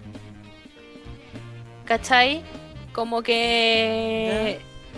Porque en el fondo, a mí lo que me pasa es como la representación masculina del hecho de que el hombre va a solucionar todos tus problemas como el hecho de que ella saliera de su reino, se fuera a vivir como con Eric y ahí como que conseguía la felicidad plena que se vio truncada porque la trampa de Úrsula, ¿cachai? Pero si sacamos el hecho de Úrsula, como que ella se hubiese ido a vivir y como que la hubiesen salvado como de su triste vida de, weón, princesa, a pesar de que era la menor de mil años, princesa, onda de la Dices élite. al fin y al cabo. ¿cachai? Como que la sacaron de su pobre vida infeliz para tenerla en una vida maravillosa gracias a un hombre. Como que son esas cosas las que a mí me hacen ruido y que siento que era muy posible de que, claro, pues a lo de y felices para siempre, como a lo por lo que llegamos a este análisis, es que a ti como niña obviamente tú no lo analizabas, pero te metían en la cabeza de que todos tus problemas se iban a solucionar el día de que llegara un hombre maravilloso, te salvara y te casaras con él y fueras feliz Sí, para siempre sí, con él. ¿Cachai? Como la necesidad del género masculino. Entonces, Para tú ser feliz. entonces claro, podemos tener muchas interpretaciones. Pero todas las películas antiguas de princesas coinciden en eso, que llega el hombre y te salva de tu desgracia. Como que fuera un, una, no sé, un- el- la pócima mágica, ¿cachai? Y llega y felices para siempre en el reino perfecto y qué sé yo, y, y eso hace que una generación de niñas se criara bajo esperar esas, claro, esas expectativas. Creo que el Cevita quería decir algo. Sí, con lo que me, con lo que tú dices, pienso algunas cosas. Alguna vez he escuchado el tema de, de que, por ejemplo, eh, en varias culturas dentro, de lo que se ha visto de la relación entre los hombres y las mujeres, he escuchado gente que dice de que el, a las mujeres le, se, dentro de una relación heterosexual varias veces termina dando más como ocurriendo el fenómeno como de infantilización un poco. Como igual tomando en cuenta lo que hablamos antes de la idea de traer a, una- a- un hijo al mundo, de igual la idea de darle todo, a veces como que también termina pasando desde la idea de rol de hombre a la mujer y viceversa, que a veces, como tú dices, de que la mujer ver al hombre como alguien que le va a dar, que le va a ayudar con la, situación, como también uno, uno siendo padre o preocupado por, al- por, un hijo, se imagina también que debería hacerlo en, en cierta forma. No sé si, si piensan que puede haber como una similitud entre esas cosas. Sí, yo creo que ahí el Seba le da un poco el palo al gato y de hecho como que ustedes pensaban que nos habíamos ido por las ramas, sí, un poco, pero acá lo unimos todo. ¿Por qué? Porque a lo que íbamos antes de la figura masculina que te protegía, po, ¿cachai? Como que ese rol protector casi que de padre, porque antes hasta las carencias económicas te las solucionaba el hombre, ¿cachai? Entonces, claramente esas películas te reforzaban ese estereotipo, que siento que en Disney ya no se está usando, pero si lo trasladamos a lo como partimos este debate, ¿cachai? Como con la cultura asiática y lo que es Asia en este momento, allá todavía pasa así, po. como que se espera que la mujer, eh, que al hombre se le ve como el proveedor y la mujer es un objeto. Como que todavía están esos roles asignados de esa forma. Y eso era lo peligroso de estas películas de princesa. Y por eso siento que es súper importante. Uno no le puede. Sí, po. Pero uno no le puede hacer el quite a las cosas que están. Siento yo. Como que si el día de mañana tengo una hija, no puedo llegar y ponerme así como, no, es que no puede ver la sirenita, no puede ver a Aladdin. No, no. Obviamente tenéis que reforzar a las que son bacanes, como no sé, Elsa, Mulan, ¿cachai? Ya, hay Con que reforzar a esas con el disclaimer de las otras. Claro, pero tampoco le podéis negar la existencia de las otras. Eh, pero sí tienes que reforzar que eso es ficción. Creo que es súper importante como darles desde ya el discurso como a las niñas, no sé, de 16 para abajo, de 14 para abajo, que está bien que consumamos. Eh, como que siento que esa es una gran lección de, de la hipotenusa por la cual partió todo esto, ¿cachai? Porque nosotros consumimos esas cosas todavía, pero ya la consumes con un criterio formado en el cual tú reconoces que eso es ficción y que si eso se da en la realidad no está bien. ¿Cachai? Como volviendo al tema del consentimiento. A lo mejor me encanta ver el cabedón en el manga, pero tengo súper claro de que si esa wea me pasa a mí, físicamente, es un acoso. Si le pasa a una mal. niña, claro, si le pasa a una niña, es como, niña, mira, no, esto no debe ser así, tiene que haber consentimiento, está bien que consumas este género, pero es ficción. Creo que es súper importante reforzar ese tipo de cosas con las generaciones como de ahora, si van a consumir ese tipo de ficciones, ¿cachai? ¿Puedo hacer un, review del- de, lo que conversamos con respecto a lo que estoy diciendo? Señorito, usted es coprotagonista En de base a- este- de este- en- de este espacio. En base, en base a eso, quiero hacer como un alcance con 365, que si Mm. bien es una porno mala, malísima, es una porno malísima, ¿cachai? Muy mal hecha, con muy mal argumento. La historia al principio te, te presenta como con las escenas algo como, ya, esto sí puede ser interesante y después se transforma en una porno malísima y el vuelco es horrible. Pero diciendo lo que dice la Nico es ficción. Y quizás hay gente que le pasan cosas con esa wea y ese, ese fue el objetivo, porque la misma directora como que asumió que eh, ella se inspiró en 50 sombras de Grey para crear esto, ¿cachai? Em, pero entonces, ¿cuál es, ¿cuál es el objetivo de la película? Calentar a la gente. Listo. Y si la wea es mala o no es mala, y hay weas que sí que uno puede deconstruir como el consentimiento y como, oh, estoy secuestrada, pero a la vez ando comprando con mi secuestrador, llenándome de weas de marcas como, ¿qué te pasa? ¿Cachai? Como de nuevo, en fin, la hipotenusa. ¿Cachai? Entonces, como mm, recargar cuál es el objetivo de cada una de las mm, de, de esas cosas. ¿Cachai? Y si era eso, que se quede ahí. No sé. Con lo que Como que no me me con lo que dice me hace pensar, por ejemplo, ya, está Crepúsculo, Di Plagio, eh, sería 50 sombras de Grey, de Plagio Di Plagio sería 365. un poco Plagiarismo sí. de plagiarismo de plagiarismo. Pero, ¿sabéis que yo creo que eso pasa porque hay una escasez, no existe como un producto todavía que llene ese nicho. Que se enfoque netamente como en el placer femenino, como en, en la porno que la mujer quiere consumir. ¿Cachai? Como que siento que por eso se falla tan estrepitosamente también. Porque yo esa película no la vi, vi reviews, porque no es algo que yo consumiría. Así como tampoco 50 sombras de Grey es algo que yo consumiría como... Yo no lo consumiría ni cagando, o sea, yo la vi y dije, hola, asquerosa. Sí, Pero hay gente que le puede gustar. Es que eso, Ujú. pues, ¿cachai? Porque siento que está tan en pañales que no va a faltar la mina que va a decir, ah, mira, así como, buena, acá O que quizás Poti- piensa que esa persona que le gusta quizás nunca ha visto nada más o sentido o vivido nada más allá de lo que sale ahí. tú. ¿Cachai? Entonces, Y como que siento algo- que es un nicho importante y. Puta, no sé en verdad cómo estará la parada femenina en, en re- respecto a ese tema, porque tampoco es que las mujeres hablemos de eso, es como, no es como, oh amiga, ¿veis porno? Sí, yo también veo porno. Esa weá como que no se conversa. Yo sí, yo sí lo converso con mi amiga. ¿Sí? Sí. y es como de cuál tipo, así. Ya, ¿y por qué?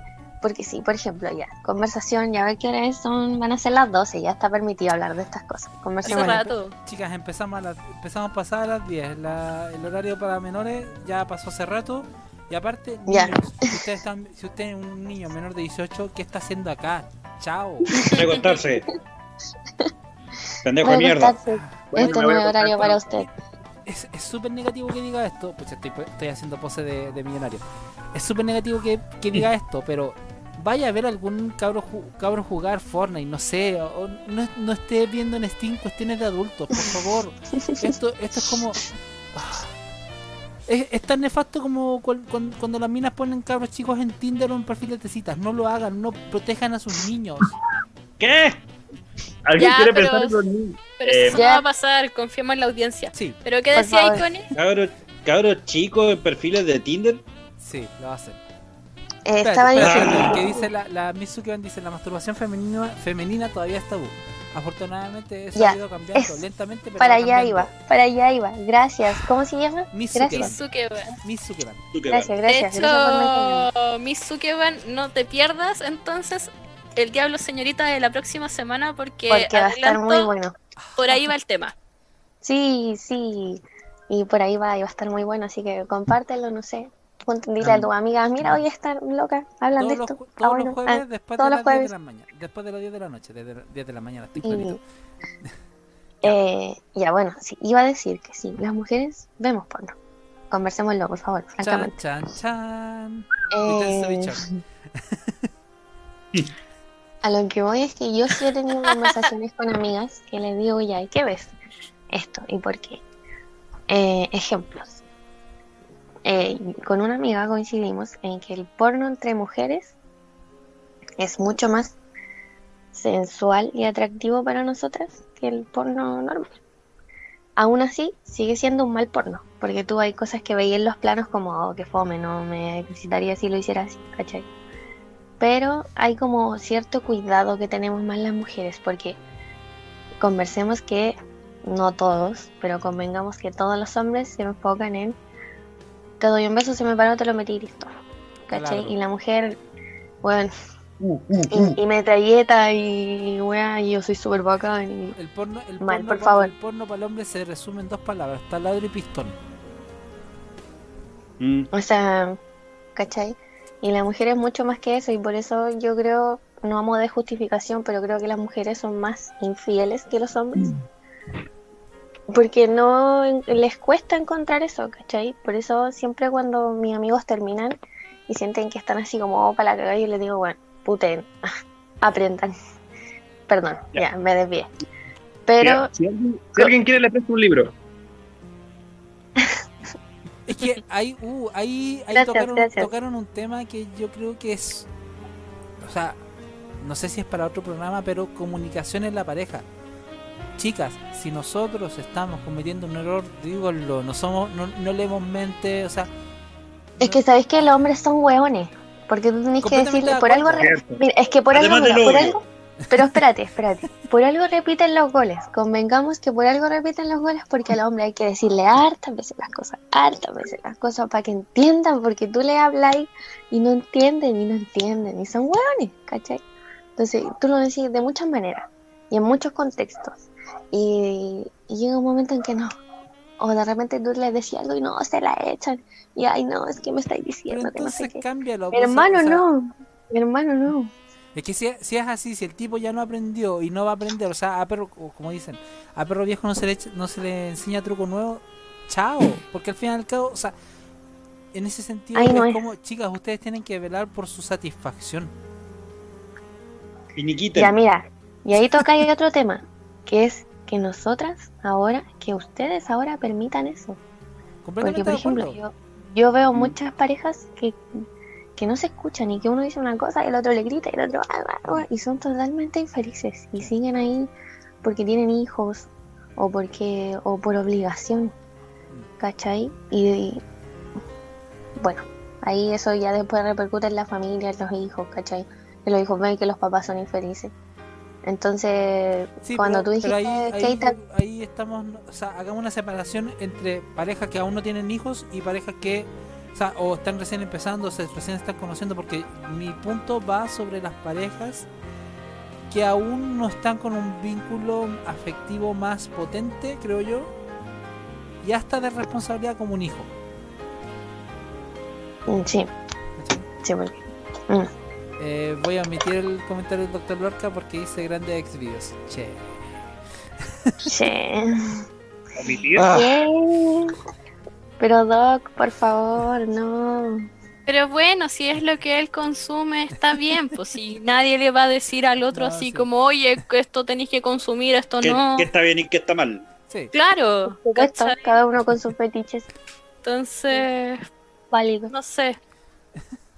Pero siento que independiente de todo lo que decían ahora, como que igual el tema del porno es como un nicho que recién está como partiendo, el porno enfocado como para mujeres, Sí. ¿cachai? Entonces, como que siento que la cuestión de la película que mencionaba la Connie, Las sombras de Grey, son como diametralmente distinto a lo que tú podéis ver en Xvideos, ¿cachai? Pero tampoco es lo que buscáis.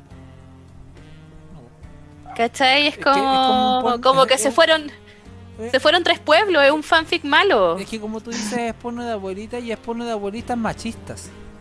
Es que eso, ¿cachai? Porque es como entre la fantasía de que ya te muestran como escenas eróticas, ya, check, pero también es como el weón es extremadamente millonario porque obvio a la mujer lo que le da satisfacción y placer es que el weón la tenga como reina. Es como, weón, estamos hablando de sexo. Por favor, no, no metáis weas que no que no van al caso. ¿Por qué siempre Aprende a tiene que ser el weón. ¿Por qué siempre tiene que Tú ser el weón millonario? Tú regálame buenos momentos y el resto me lo compro yo. Corta. ¿Cachai? Prefiero Entonces- Wayne. Entonces Palabras como, más sabias. Ay, Dios mío, Me voy, me voy a hacer eco de lo que dice Misu que van dice, pero ¿alguien ha considerado los efectos colaterales del porno? Hace unos días leí un artículo que mencionaba que un 90% de los hombres en etapa universitaria cree que el porno es fiel a su sexualidad, a la sexualidad real. Mal ahí, si partimos de esa base estamos a años luz. ¿Listo? Deja Me continuar. acordé carajo. de un, de un- meme a- que compartió estamos- la, de- la Nico dejen terminar porque dice, estamos a años luz de que la mujer tenga libertad en su sexualidad. Ya, ahora sí pueden seguir riéndose. Ya, Yo, no- yo había visto en las redes sociales un meme que compartió la, que compartió la Nico, donde básicamente había una, una mujer mostrando, eh, una chica mostrando eh, una foto de, sus pastillas antico- anticonceptivas y decía de que era súper fome tomarlas porque ahí te daba, se daba cuenta cuánto le faltaba para que le llegara el siguiente periodo. Y llega un tipo idiota diciendo de que, ¿y por qué, ¿y por qué sigues tomando pastillas un día tras otro? ¿No puedes estar un día sin, sin tener sexo? Por hueones como ese que el shampoo tiene instrucciones. Sí, weón, Por francamente. y, No, y- y Por men- como y- ese, por favor, hashtag educación sexual, por favor. Hashtag educación Mira, y, sexual. espera, Una y espera, vez- espera, espera, y haciendo mención al doctor, por, por hueones como ese, los, los Power Rangers decían sus colores. Sí, Oh, oh, oh, digámoslo. oh. Una vez vi un meme, como el que decía el Seba también, que era, o como también un tipo que creía que las mujeres menstruábamos y que la menstruación era como el pipí y que éramos todas unas cerdas porque andábamos como que no nos aguantábamos la menstruación. ¿Cachai? Y ¿Ven era como, pero, apre- pero, ap- pero aprieta tu esfínter. Y era como, amigo, ¿Qué? no. O, tam- o No, también dos cosas sobre, que- sobre eso. Ven, Dos cosas. Número uno, ¿el weón conoce el esfínter? ¡Wow! ¡Es un logro! Y número dos, ese culiao en su puta vida ha hablado con una mujer. Ese Estoy weón no seguro. sabe lo que es el clítoris. Cree, cree que el clítoris es un invento femimarxista. De la UDI. Estoy- Un Pokémon, weón, un seguro. Pokémon. Pokémon Estoy legendario. segurísimo. Y me he topado con weones en mis 30 y algo de vida. Me he topado con weones que de verdad, cuando se topan con una mujer, onda, contexto X, onda, hola, soy, eh, soy Juanita, ¿y tú? Y sudando frío. Hablemos de incels. Oh. y, la- y la miso que nos dice, por buenos como ese, Elvis se fue a su planeta. Mm, las cosas como son. Sí. Así que, bueno, en conclusión, para terminar mi punto, pobre hueón, pobre hueón. Hablemos de incels. Uf. Es que, ah, es un tema. Y de hecho, también es un tema futuro. Ah, ya, dejemos, dejémoslo para más adelante. Sí, no, si, ten- si tenemos pauta para rato, en verdad. Pa' rato. Sí. Para rato, para rato. Y cada vez más Sí. saliendo más, más, más. Sí. Sí, sí, Pero una eh, lo de los incels es un tema. Una, pin- una pincelada al incel. ¿Cuál es, cuál, cuál es su visión? ¿Cómo lo vamos? No, es que mira, más que la visión es cómo lo vamos a abarcar, lo vamos a abarcar como la representación masculina en la ficción, como cómo se ven ellos, cómo se auto, es como le pusimos la víctima, porque porque es como eso, pues, ¿cachai? Es como no sé, pues veía un anime y es como, ay, el pobre tipo bueno, que la mina no lo pesca, es tan mala y él es tan bueno. Y es como, amigo, Nico, eres una, una genio. Chicos, tengo una- Saluda a tu chicas, favor. ¿Sí? gracias. hablemos de esta, de la... A ver. Yo voy a hacer, eh, no sé si autofuna o declaración, pero yo me deconstruí del concepto de la friendzone, porque puta que es un concepto nefasto. No existe, amigos. Amigo, Lo único que les puedo decir, Amigo, usted que dice, ah, es que yo caí en la friendzone. ¿De qué se trata este programa? Consentimiento, conche tu madre. es que ¿Sabe- yo no sé si el todo el mundo lo Es que sab- sabe. ¿sabéis lo que, lo, lo- lo que me pasa con la, la friendzone? La visión del que invoca la friendzone es que la otra persona no lo valoró. Mm. Es que la friendzone no existe. Por eso. eh, están ahí en un lugar que no existe, porque de verdad no existe. Porque ¿qué pasa con la friendzone? Pasa que ya, a Juanito le gusta Juanita. Juanito se acerca a Juanita con intenciones que van más allá de la amistad. Intenciones que nunca manifiesta. Juanita se hace amiga de Juanito y confía en él, abre su corazón y le cuenta sus problemas. Juanito le dice, pero Juanita, por favor, no te preocupes, yo siempre voy a estar para ti. Y Juanita siempre lo vio como un amigo porque él se acercó en esa parada. Después Juanita tiene decepciones amorosas. Y Juanito le dice como algo tipo, pero amiga, aquí estoy yo. Y Juanita de verdad se sorprende porque siempre vio a Juanito como un amigo.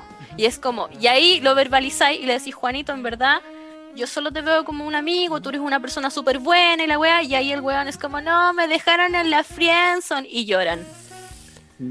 Y es como, loco, tú te acercaste con segundas intenciones a una mujer que de verdad se abrió contigo y ahora tú la estás criticando porque la mina no vio más allá. Porque no tuvo las mismas De- intenciones que tú. Porque no, claro, porque no tuvo las mismas intenciones que tú. Y es como, loco, de verdad, el que traicionó primero fue el que se fuiste tú, porque tú te acercaste con intenciones que no eran las reales. Con tú te hiciste el intención. amigo. Claro, Sí, tú te hiciste el amigo. Entonces, esta mujer que dejó a alguien en la friendzone, en verdad acaba de perder a un amigo y se dio cuenta que fue todo el tiempo acosada. Sí. Que usaron información privilegiada a su favor. Oh, ¿Cachai? Entonces, Y de verdad no existe. para ese weón llorón, tengo un regalo especial para él. Deme un segundito. Espera, espera un ratito, que Por la favor. más nos dice muy buena charla, chicos. Chiques, conocí entre viñetas desde los tiempos en que colaboraban con- en conjunto con Japonistas Chiles. Recordemos que Japonistas. ¡Qué lindo! Sí, Japonistas ¡Qué bacán! vuelven, vuelven este viernes en la- el tercer bloque. Y están hace rato con nosotros, así que eso, véanlos mañana a las 18.30. Hoy día, mejor dicho. Ya en unas en unas- Sí, sí, viva, viva. horas más. Viva, viva. Y Sí, para seguir, y el doc nos dice, "Buen- jajaja, buen acierto el de los Rangers, jaja, muy bien. Voy diciendo a, a ese weoncito llorón que porque le salió el tiro por la culata, le tengo un regalo. Por favor, llore un poquito más fuerte. Me voy a servir algo con hielo para acompañar sus lágrimas. Y le tengo esto. Espérate, espérate, Lotso, que te voy, voy- te voy a, te voy a anclar para que, para que se pueda ver qué es lo que estás mostrando. Eh, añadir anclaje. Una cajita de acuarelas para que le ponga más color. Eso, continúe con la programación. es que francamente. Sí. Es que lo que planteó el Nico es súper, es súper, es, es el quiz de la cuestión. El tipo se acercó a la otra persona sin mostrar sus verdaderas intenciones. Estuvo mintiendo desde el principio de la relación. Mm. Porque al fin y al cabo, o sea, el pecado de la falta de honestidad. es que, o sea, no sé si pe- no sé si llamarlo pecado o no, pero al fin y al cabo es como, loco, sé valiente, si te gusta una mina, díselo. Ujú. Oye, Si, supuestamente dice ser, dice ser hombre, ten huevos. Sí, po. Eh, Uh, espere. cuidado Lotso, con las palabras que, con la forma en que usa las palabras. Ajá. Recuerda que yo soy el funaki de- del grupo. Es que hablando de eso, Mitsugeman pregunta y dice, pregunta para las chicas. ¿Existe el defunado, el aliade? ¡Oh! Oh. Eso Rotundamente no. Rotundamente no. Uy. no. El que dice mis amigos saben cómo soy. no, no, no, no. No, la funa. A ver, la funa, eh, por más manoseada que esté, funa no cancela funa. Partamos por esa base. Como que si te funaron, pero después la persona que te funó también la funaron. No, son dos funakis nomás. Pero yo creo que de verdad eso ya da para otro tema, así como que, ah, Ya. las que las funas. Dicho de, de otra forma, entonces no existe el, el funaki cuadrado, el funaki cúbico. Funaki X, funaki Y. Es que, es que para mí es como el Funaki, es como el Funaki por doble negación. Es como, ah, lo que explicaba la Nico. Ah, la persona la funaron, ya como que, ah, no, la, la, la, la funa ya no sirve. No, siguen estando los dos funados. ¿Cachai? Mira, Mm. una- Ambas funado- funas están activas. Sí, po. el estado de fundación es como el cero. To- todo lo que se multiplique por funado sigue funado. Sí, eso. Buena, Seba. Hagamos matemática de, ama- hagamos matemática de funas. Ecuación Una cosa, funaki. que también, una cosa que también quería decir es de que den- dentro de eso también, de- eh, cierto de que se tiene un muy mal enfoque de todo esto de, de la persona que, que no es clara con lo que está buscando y todo eso, pero también como que hay personas que lo toman en cuenta como que poner en duda la posibilidad de tener amistad entre hombres y mujeres. Sin, la idea de estar con interactuar con una persona sin buscar segundas intenciones. Es que igual es como siento que al igual que todo tipo de relación son cada relación es un mundo, ¿cachai? El tema es cuando alguien se acerca con segundas intenciones y no las manifiesta y después se hace el ofendido Sí. porque no le retribuyen esas- esos sentimientos, ¿cachai? Siendo que no los manifestaste desde un principio, te hiciste el amigo. Y El insisto, Keita lo dijo delante, no somos adivinos. Nosotras tampoco. Sí, pues, y además de eso, la que debería estar ofendida es la persona a la cual se acercaron, porque pensó que tenía un amigo, pensó que podía confiar en alguien y en verdad fue una persona que en ningún momento tuvo esas intenciones de amistad, ¿cachai? Siempre fue algo más. Que por ende no es alguien de fiar. Tipo, Sí. Y, y sumado con lo que se, Claramente. con lo que se habló antes, también es un cliché que, por ejemplo, se usa como en la típica pel- eh, película o serie de secundaria. En, en algunas ocasiones.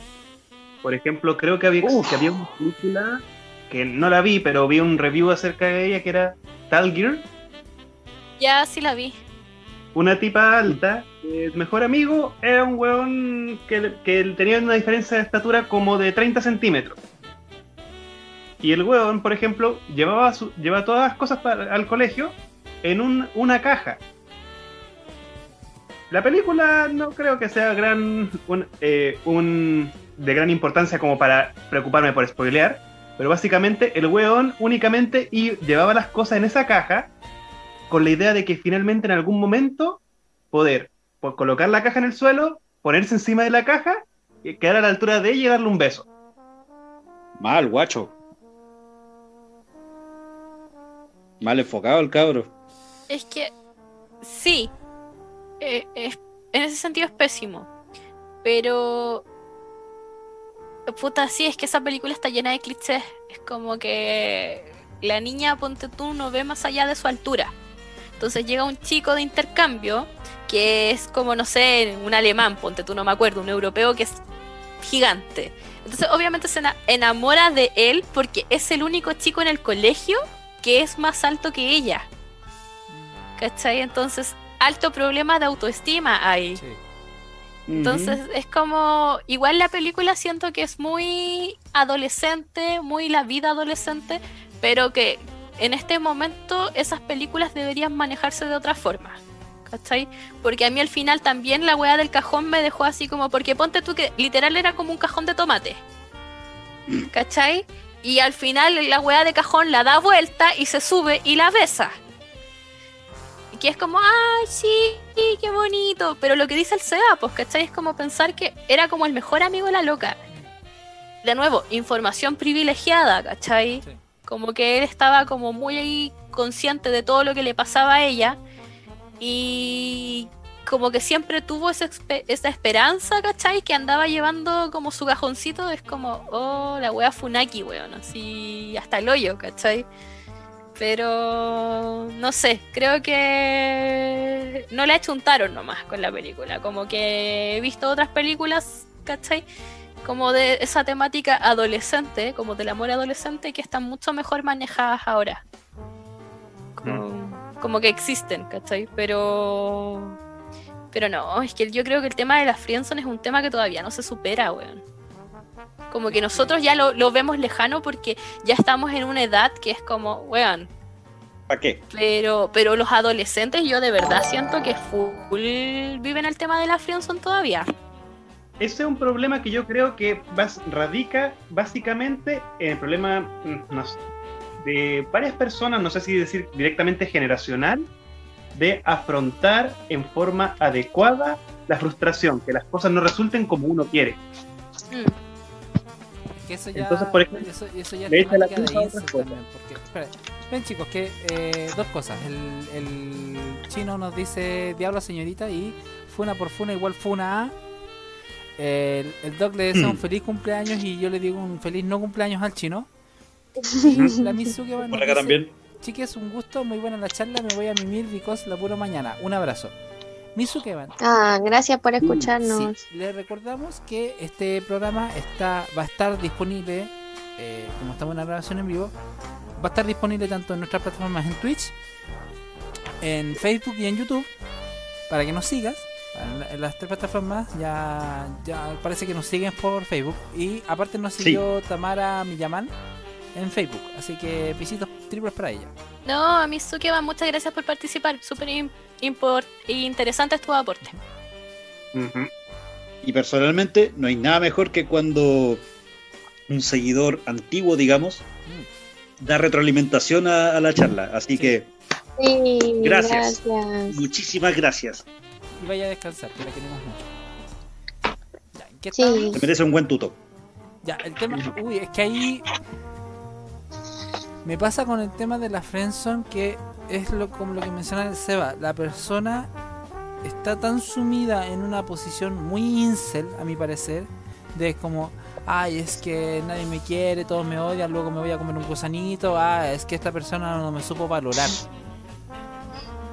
Que es una espiral Cuando tú nunca tóxica. fuiste, eh, nunca, cuando nunca dijiste lo que sentías, y pues entonces como hermano, como, ¿de dónde quieres que te entiendan si nunca lo expresaste? Sí, po. Y habla de harto egoísmo ahí, como pensar que todo el mundo gira en torno a ti, exacto. ¿cachai? Ujú. Entonces, igual es heavy, como que hay que ver también un poquito el tema de la autoestima y el ego. Sí.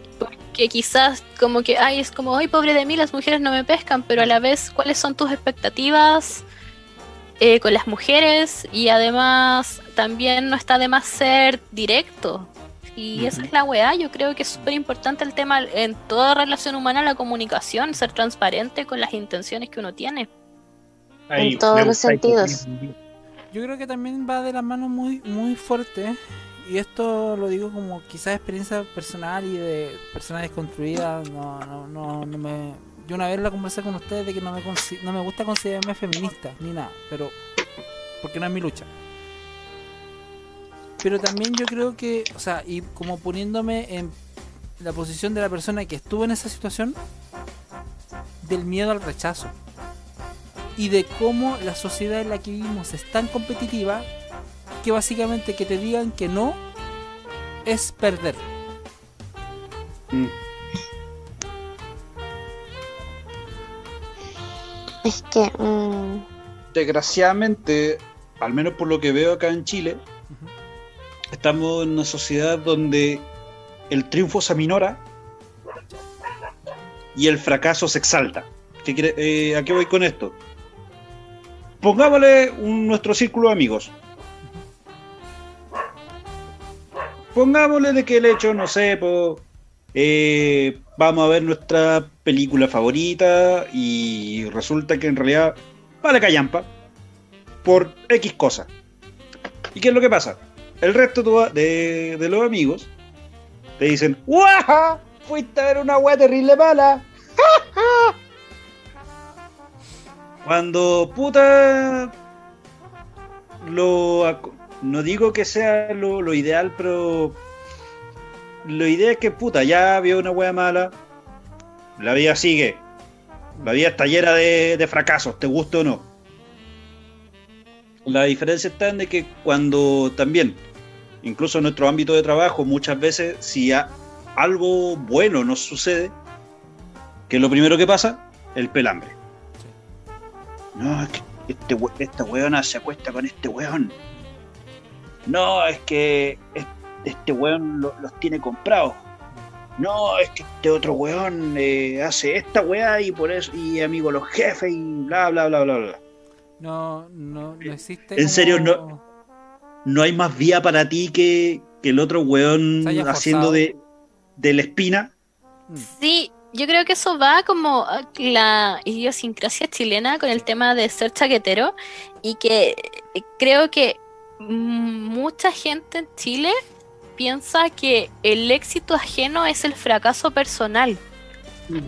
Eso. cuando eso no debería ser así, porque si a alguien le va bien, eso no influye en mi éxito. ¿Cachai? Todo lo contrario. Entonces, Hasta tú puedes aprender de él. Sí, pues entonces siento que esa weá cuesta caleta como... Creo que ni siquiera se habla. Porque es como lo que decías tú, como que de repente tú tenés un mini éxito y como que siempre va a estar la persona chaquetera, así como, weón. Y es como lata, pues. Y creo que va muy ligado con lo que decía, que lo asumes como un fracaso personal, el éxito ajeno. Mm. ¿Cachai? Entonces igual es heavy esa weá como... También habla de egoísmo, también habla como del yo centrismo. Como que, Ujú. weón, a ti no te afecta en nada, pero literalmente estás ahí haciendo que te afecte el éxito de otra persona. Entonces es como A heavy. base de pura envidia. sí, qué mal, qué mal esa gente, Es por favor. Ahí, ahí yo tengo una teoría super heavy. Porque normalmente se da en las personas que tienen un pensamiento muy de yo me rasco con mis propias uñas. Mm, Y eso en una sociedad, y, y digo sociedad en su conjunto de personas que interactúan entre ellas, es súper nefasta. Porque es, des- es menospreciar los todos los pasos con los que uno hace el día a día. Ejemplo, yo un buen día me di cuenta de que cada cosa, cada cosa que hacemos nosotros son pequeñas escaleras, por decirlo así, o tiene pasos de mucha gente. Yo si el día de mañana me levanto y voy a mi pega, es porque el micrero o el tipo del, del- del metro fue profesional y no chocó. Yo estoy vivo por eso. La, persona- la persona del metro. ¿Cachai? Mm. Si yo voy a mi, si yo llego a mi trabajo no sufriendo una indigestión o X motivo, es porque la otra persona, el panadero, fue profesional, hizo bien su pega y no me enfermé. ¿Me siguen la idea? Entonces todos, todos estamos remando, estamos, por decirlo así, produciendo para que todos funcionemos en esta sociedad. Sí, o sea, yo creo que eso es una base para cualquier sociedad. El problema es que en una sociedad como la chilena, que tenemos una wea de individualismo tan heavy, eh, es complicado que se haga el análisis, po. como que la gente no piensa estas cosas. De hecho, yo siento que, que todos alguna vez hemos pecado un poco de eso, de no darse cuenta que el éxito ajeno no significa fracaso personal. ¿cachai? Como que sentís la presión social, quizás, sentís que te estáis quedando atrás, no te cuestionáis ese tipo de cosas. Entonces, creo que es heavy porque esto se da en la macro, ¿cachai? Como que todo un país vive como en esa lógica. Con esa misma idea. Claro. Igual depende tam- Y es- esto creo que nos pasa a todos y sobre todo el hecho de compararse entre las personas y no, por ejemplo, no contigo mismo en, distintas, en distintos momentos de tu vida. Puede pasar, por ejemplo, de que tú, en- estando en un curso de lo que sea, te puedas sentir mal teniendo un 4, sabiendo que la nota máxima es un 6, como puedes sentirte relativamente bien teniendo un 4, sabiendo que la nota máxima fue un 4-5. Depende yo, yo pienso que depende harto del, del punto de vista que, que uno tenga, pero en verdad mucha gente se da como a los extremos de compararse en verdad con todos, incluso hasta por ejemplo con, con los casos más extremos. Por ejemplo, Por ejemplo, ¿cómo sería que tú te compararas como llegando, llegando por ejemplo a se- a sentirte mal, de decir de que oh, no, no me resulta las cosas una actividad X como el profe? Pero justamente un- estando el profe en una instancia educativa para mostrarte cómo tiene que ser adecuadamente y que es una instancia para que tú te puedas equivocar. Pero igual, la idea de equivocarte ya te estresa de inmediato. De cometer un error. Y entonces como que pensamos al tiro de que el error es algo negativo. De que sea algo que es necesario para aprender y después ser Sí. mejor, una mejor versión de uno mismo. Es que en la sociedad no está permitido equivocarse. Como que está mal visto. Aparte Entonces la- obviamente siempre vamos a tener un miedo a fracasar. de hecho, la regla no escrita, perdón, la regla no escrita de, de alguien que falla es húndelo, húndelo más, que se sienta mal por eso. Para que nunca le vuelva a pasar. Uh, Más encima con, con el tipo de educación mercantilista en la que vivimos, en donde Sí, básicamente eres como, o sea, te, te exigen y te valoran por la nota que te sacaste. O sea, yo soy mejor que el otro porque me saqué un 7 y el otro un 6, 9. Y volvemos, volvemos con, con el mismo tema del, del inicio de la gente tiene miedo de perder, tiene miedo de, de fracasar, tiene miedo de ser rechazado, porque desde niños se nos inculca que yo soy mejor o peor que el niño que se sacó un 7 o que un 4. Sí. Como el profe de Malcolm. Y ahí Malcolm dejó la caga. Oye, están, están hilando el tema igual con lo que se viene la otra semana, que es como la culpa. Entonces, como de esta sensación de, de que lo que hace el otro, cómo afecta a mí y si qué es lo que siento. Entonces, vamos a dejarlo ahí abierto para que nos vean la otra semana, porque vamos a empezar a cerrar. Eh, no sé qué, si quieren hacer comentarios o, o Sí, algo palabras al lo que cierre. se queden, sí, para ¿Alguna conclusión? cierre. ¿Ninguno? Mm, en lo posible, no se tomen demasiado personal eh, el fracaso. Vas- como dije antes, la vida es un largo camino de fracasos. Más ¿Te gusta o no? te guste o no. Y la única forma como de sobrellevarlos es aprendiendo de tus propios fracasos, de tus propios errores. Y ante eso, si ves un error ajeno, lo mejor que puedes hacer es mantenerte al margen. Si la persona te, eh, si una persona recurre a ti, muestra lo que puedas. Si hace falta, ayuda. Pero no hagan más.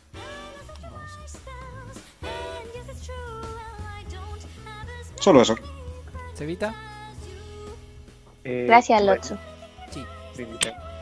Eh, bien, Tomás, distintos comentarios. Primero, que si bien te- tenemos que, cuando disfrutamos de, de una, de una obra de ficción, normalmente respetamos el pacto de verosimilitud, hay que tomar en cuenta que es eso, un pacto de verosimilitud, no tomar como referencia para la vida algo de ficción, darse cuenta de esas diferencias importantes. Aquí estamos hablando de toda cosa, in- desde de todo lo que hemos estado hablando, películas, series, incluso también los videos para adultos. No tomarlo como referencia, como, al- como algo que re- es realista. Tam- también de que hay que saber eh, aprender de los errores, aprender de las frustraciones. Las cosas varias veces no están en el control de uno o que no todos los proyectos, tus ideas de vida te van a resultar. Es una posibilidad. Y como último, es bueno también buscar un poco cos- cosas como el significado de la palabra resiliencia.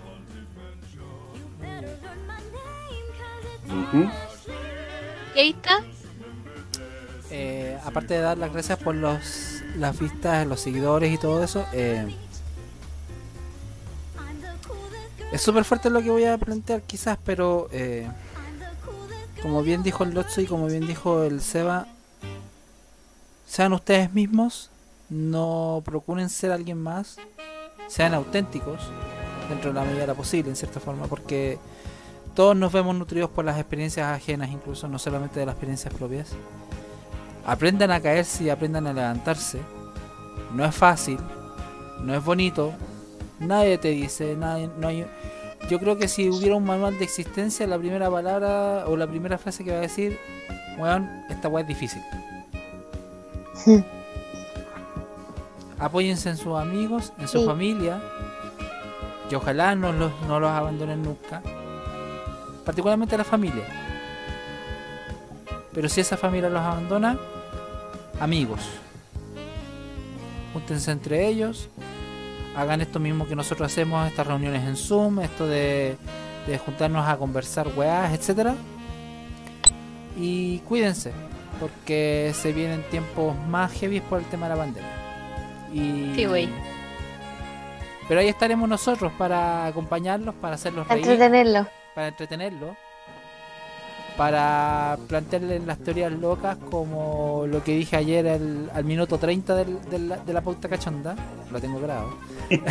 Eso. Así que, y síganos. Spam. por- Ah, reportado por spam. sí. y síganos por nuestras redes sociales, por Twitch, por Facebook, por YouTube, por Instagram. Ahí arribita están todas ahí marcaditas, como entre viñetas CL. para que para que estén atentos a las notificaciones, marquen las campanitas en Facebook y en YouTube. No sé si en Twitch tiene la campanita, pero parece que sí. Y, y eso, chicas, los micrófonos son suyos.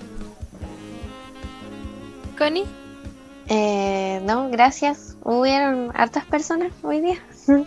No esperaba tantas, así que gracias a todos los que nos vieron, a los que compartieron también. Y a, a los que compartieron también, eh, siempre los vamos a estar escuchando, felices que nos aportan desde los comentarios.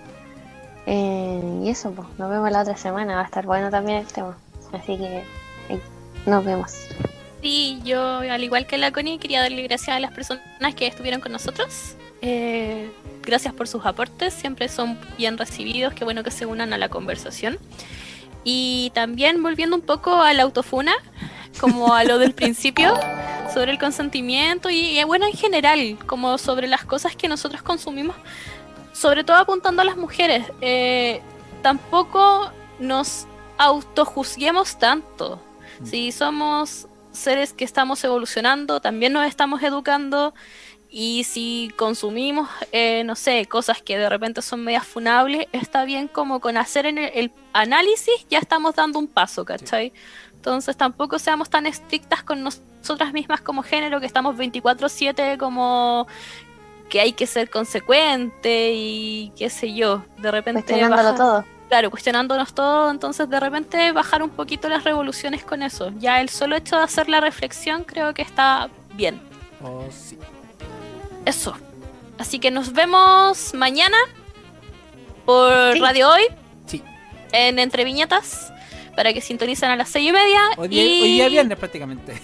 Bueno, sí, hoy a las seis, desde las seis y media por www.radiohoy.cl para que nos escuchen. Y ya nos estaríamos viendo la próxima semana, el martes en la pauta cachonda. El jueves, Diablo Señorita, Capítulo Y- 3. capítulo 3. Capítulo tres. Así Y que eso. Muchas gracias a Brian13 o Z1 por Twitch que nos está siguiendo. Así que besitos triples para él. Besitos. Gracias. Ya chicas, nos estamos, nos estamos yendo. Besi- ma- manden